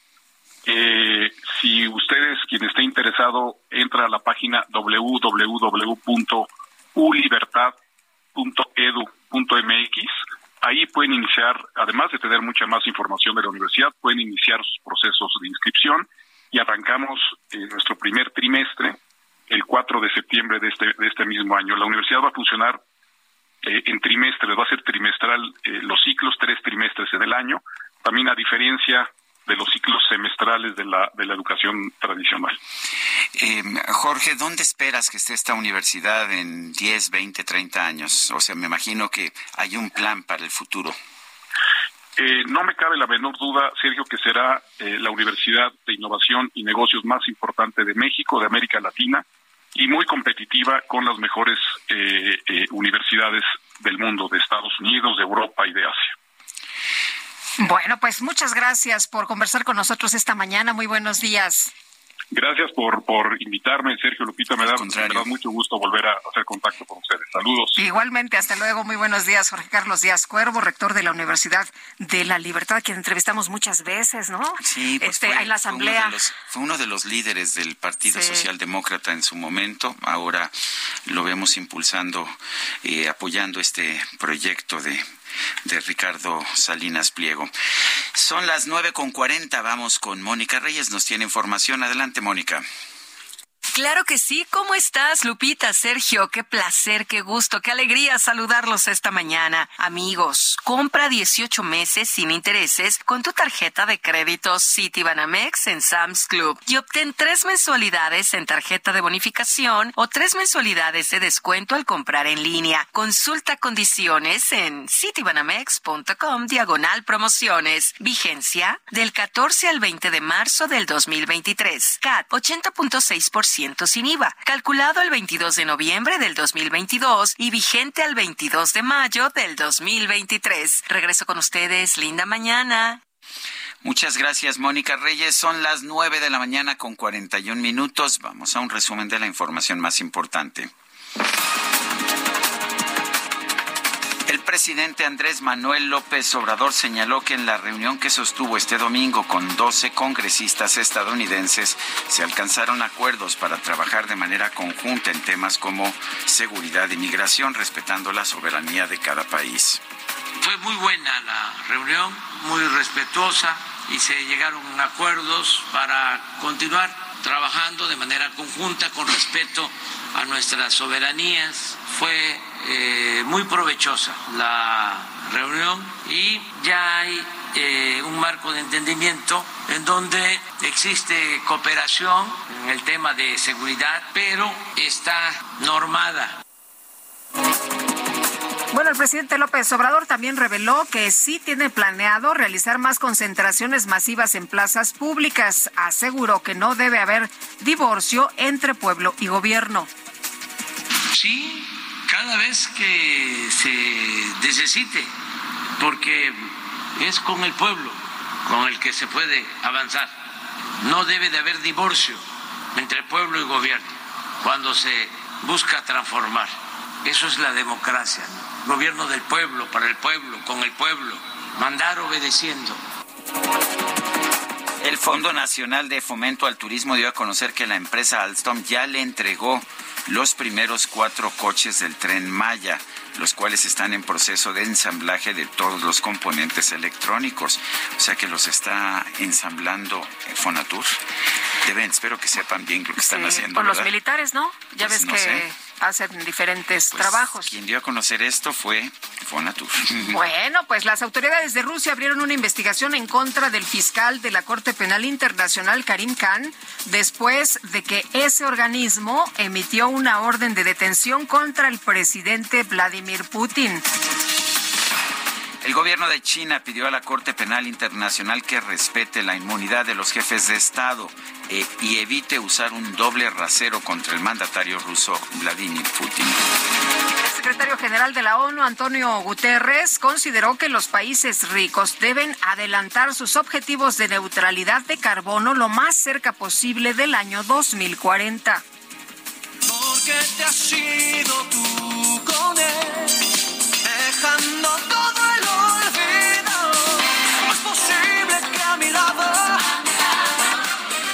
participar en un podcast con el influencer Roberto Martínez, el actor mexicano Diego Boneta reveló que tras concluir el rodaje de la serie biográfica de Luis Miguel, tuvo que acudir a terapia para desprenderse del personaje. Sí, dice que inconscientemente mantenía algunos gestos de el sol, que incluso llegó a ordenar algunos, algunas veces tacos utilizando la voz del cantante.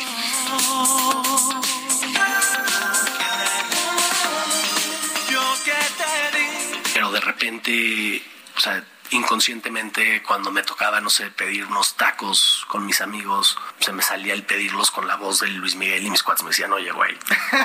Qué no que conocemos de toda la vida, sí. Sí, como, perdón, perdón, perdón.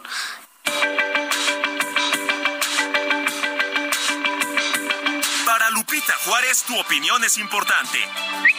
Síguela en arroba Lupita Juárez H.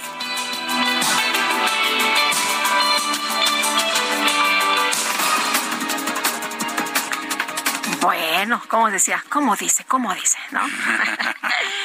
Este, vámonos a lo serio, ¿verdad? Bueno, el presidente Andrés Manuel López Obrador dijo que espera la conclusión del juicio de Genaro García Luna en Estados Unidos y reiteró al exsecretario de Seguridad Pública en el gobierno de Felipe Calderón que explique su relación con agencias de seguridad estadounidenses como la DEA, el FBI y la CIA. En conferencia de prensa mañanera que se realiza ya en Chiapas, en Tuxtla Gutiérrez, el mandatario dijo que para su administración el caso de García Luna es importante porque el funcionario tiene oportunidad para que pueda hablar sobre la relación que tuvo con Vicente Fox y con Felipe Calderón, si les informaba o no les informaba sobre los nexos con el crimen organizado. López Obrador también criticó que García Luna fue hasta premiado por el gobierno de los Estados Unidos y hace falta una aclaración sobre eso. ¿Cómo es que la DEA dice, la CIA, el FBI no supieron nada? ¿O por qué se tardaron tanto en saber que García Luna estaba vinculado con la delincuencia organizada? Ya que se inició este proceso, va a ayudar mucho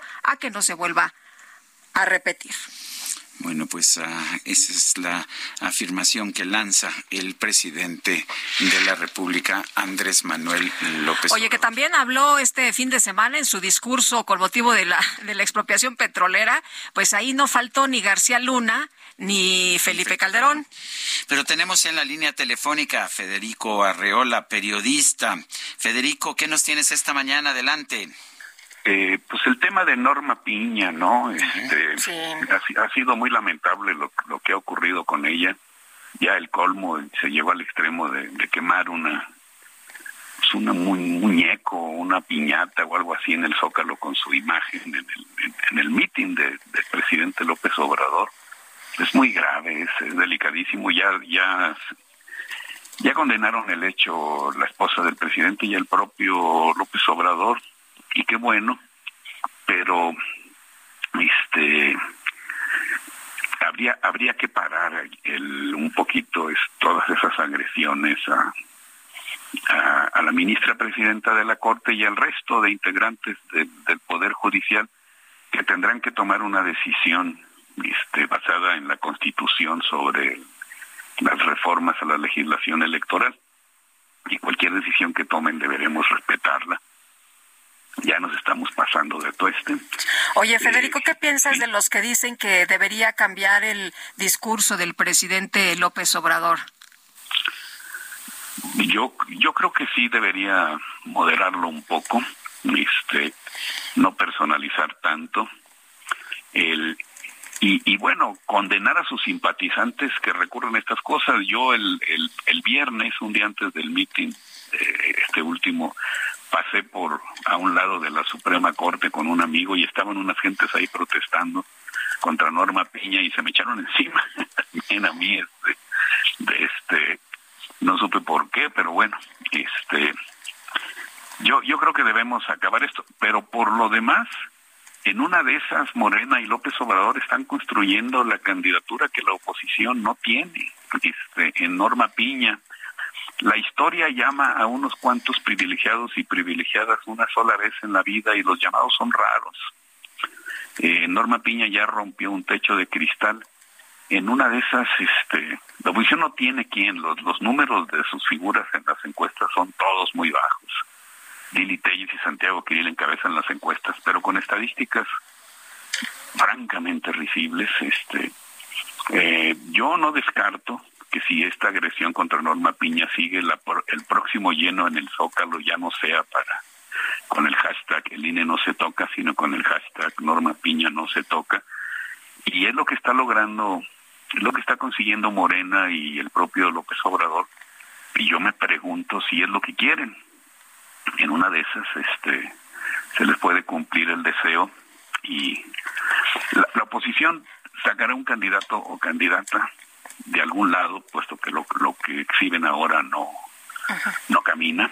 El, y bueno, eh, contra contra la situación de Lorenzo Córdoba, que no, no puede ser candidato presidencial porque no renunció a tiempo al INE, este, los ministros de la Corte sí pueden, la presidenta de la Corte sí puede, la Constitución, la Constitución no se lo impide, este, y, bueno, sería una situación rara. Mucha gente me dice, es imposible, ya no aceptaría. Bueno, pues ya será decisión de ella atender o no un llamado. De, ya atendió un llamado de la historia, el de buscar la presidencia de la Corte siendo mujer.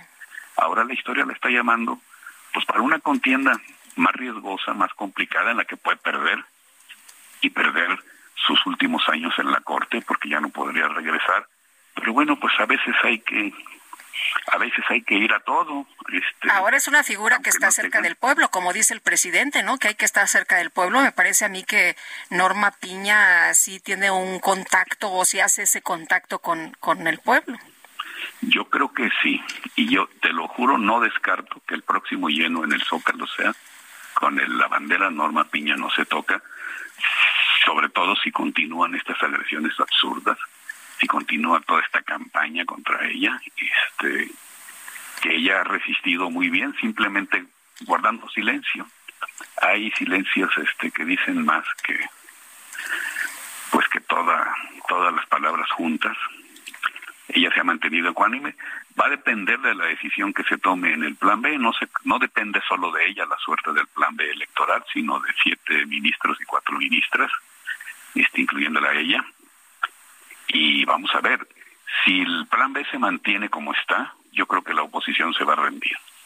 Va a quedar muy desanimada porque la oposición culpa al plan B de su futura derrota.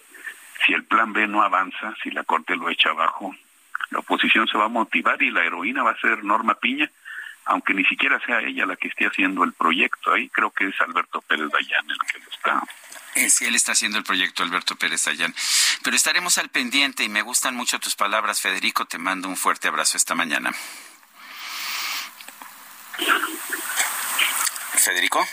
Sí, muy amables. Hasta luego. Gracias, hasta luego. Es Federico Arreola, periodista. Son las nueve de la mañana con 52 minutos. Te veo junto a Mateo, el piloto. Ay, sí, estoy muy De gran contenta. experiencia. ¿Qué edad tiene Mateo? ¿Cómo estás, Mateo? ¿Qué edad Ya tienes ya, estás Mateo? bien grandote.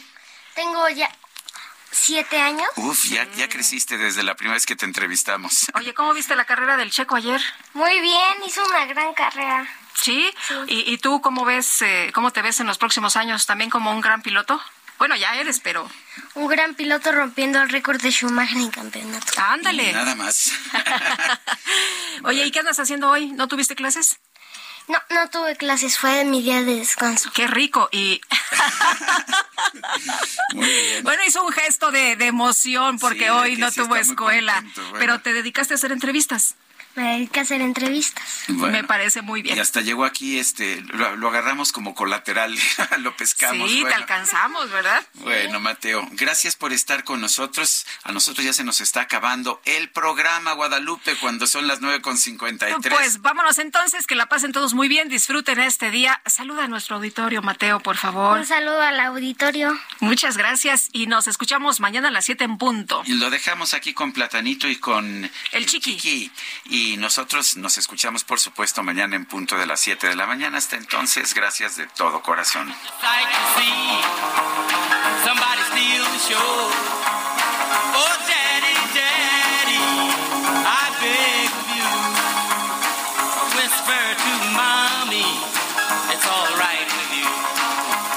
Cause they'll be rocking on bandstand in Philadelphia, PA,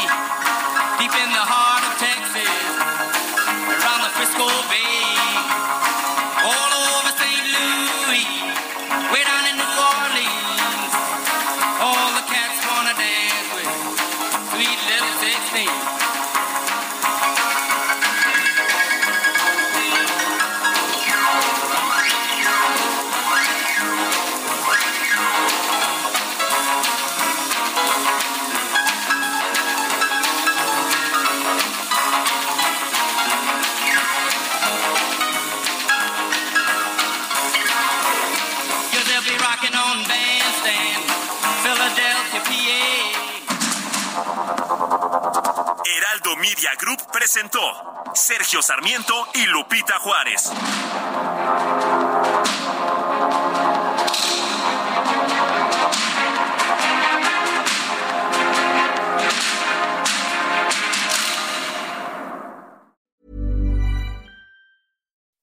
When you make decisions for your company, you look for the no brainers. If you have a lot of mailing to do, stamps.com is the ultimate no brainer. Use the Stamps.com mobile app to mail everything you need to keep your business running with up to 89% off USPS and UPS. Make the same no brainer decision as over 1 million other businesses with Stamps.com. Use code PROGRAM for a special offer. That's Stamps.com code PROGRAM.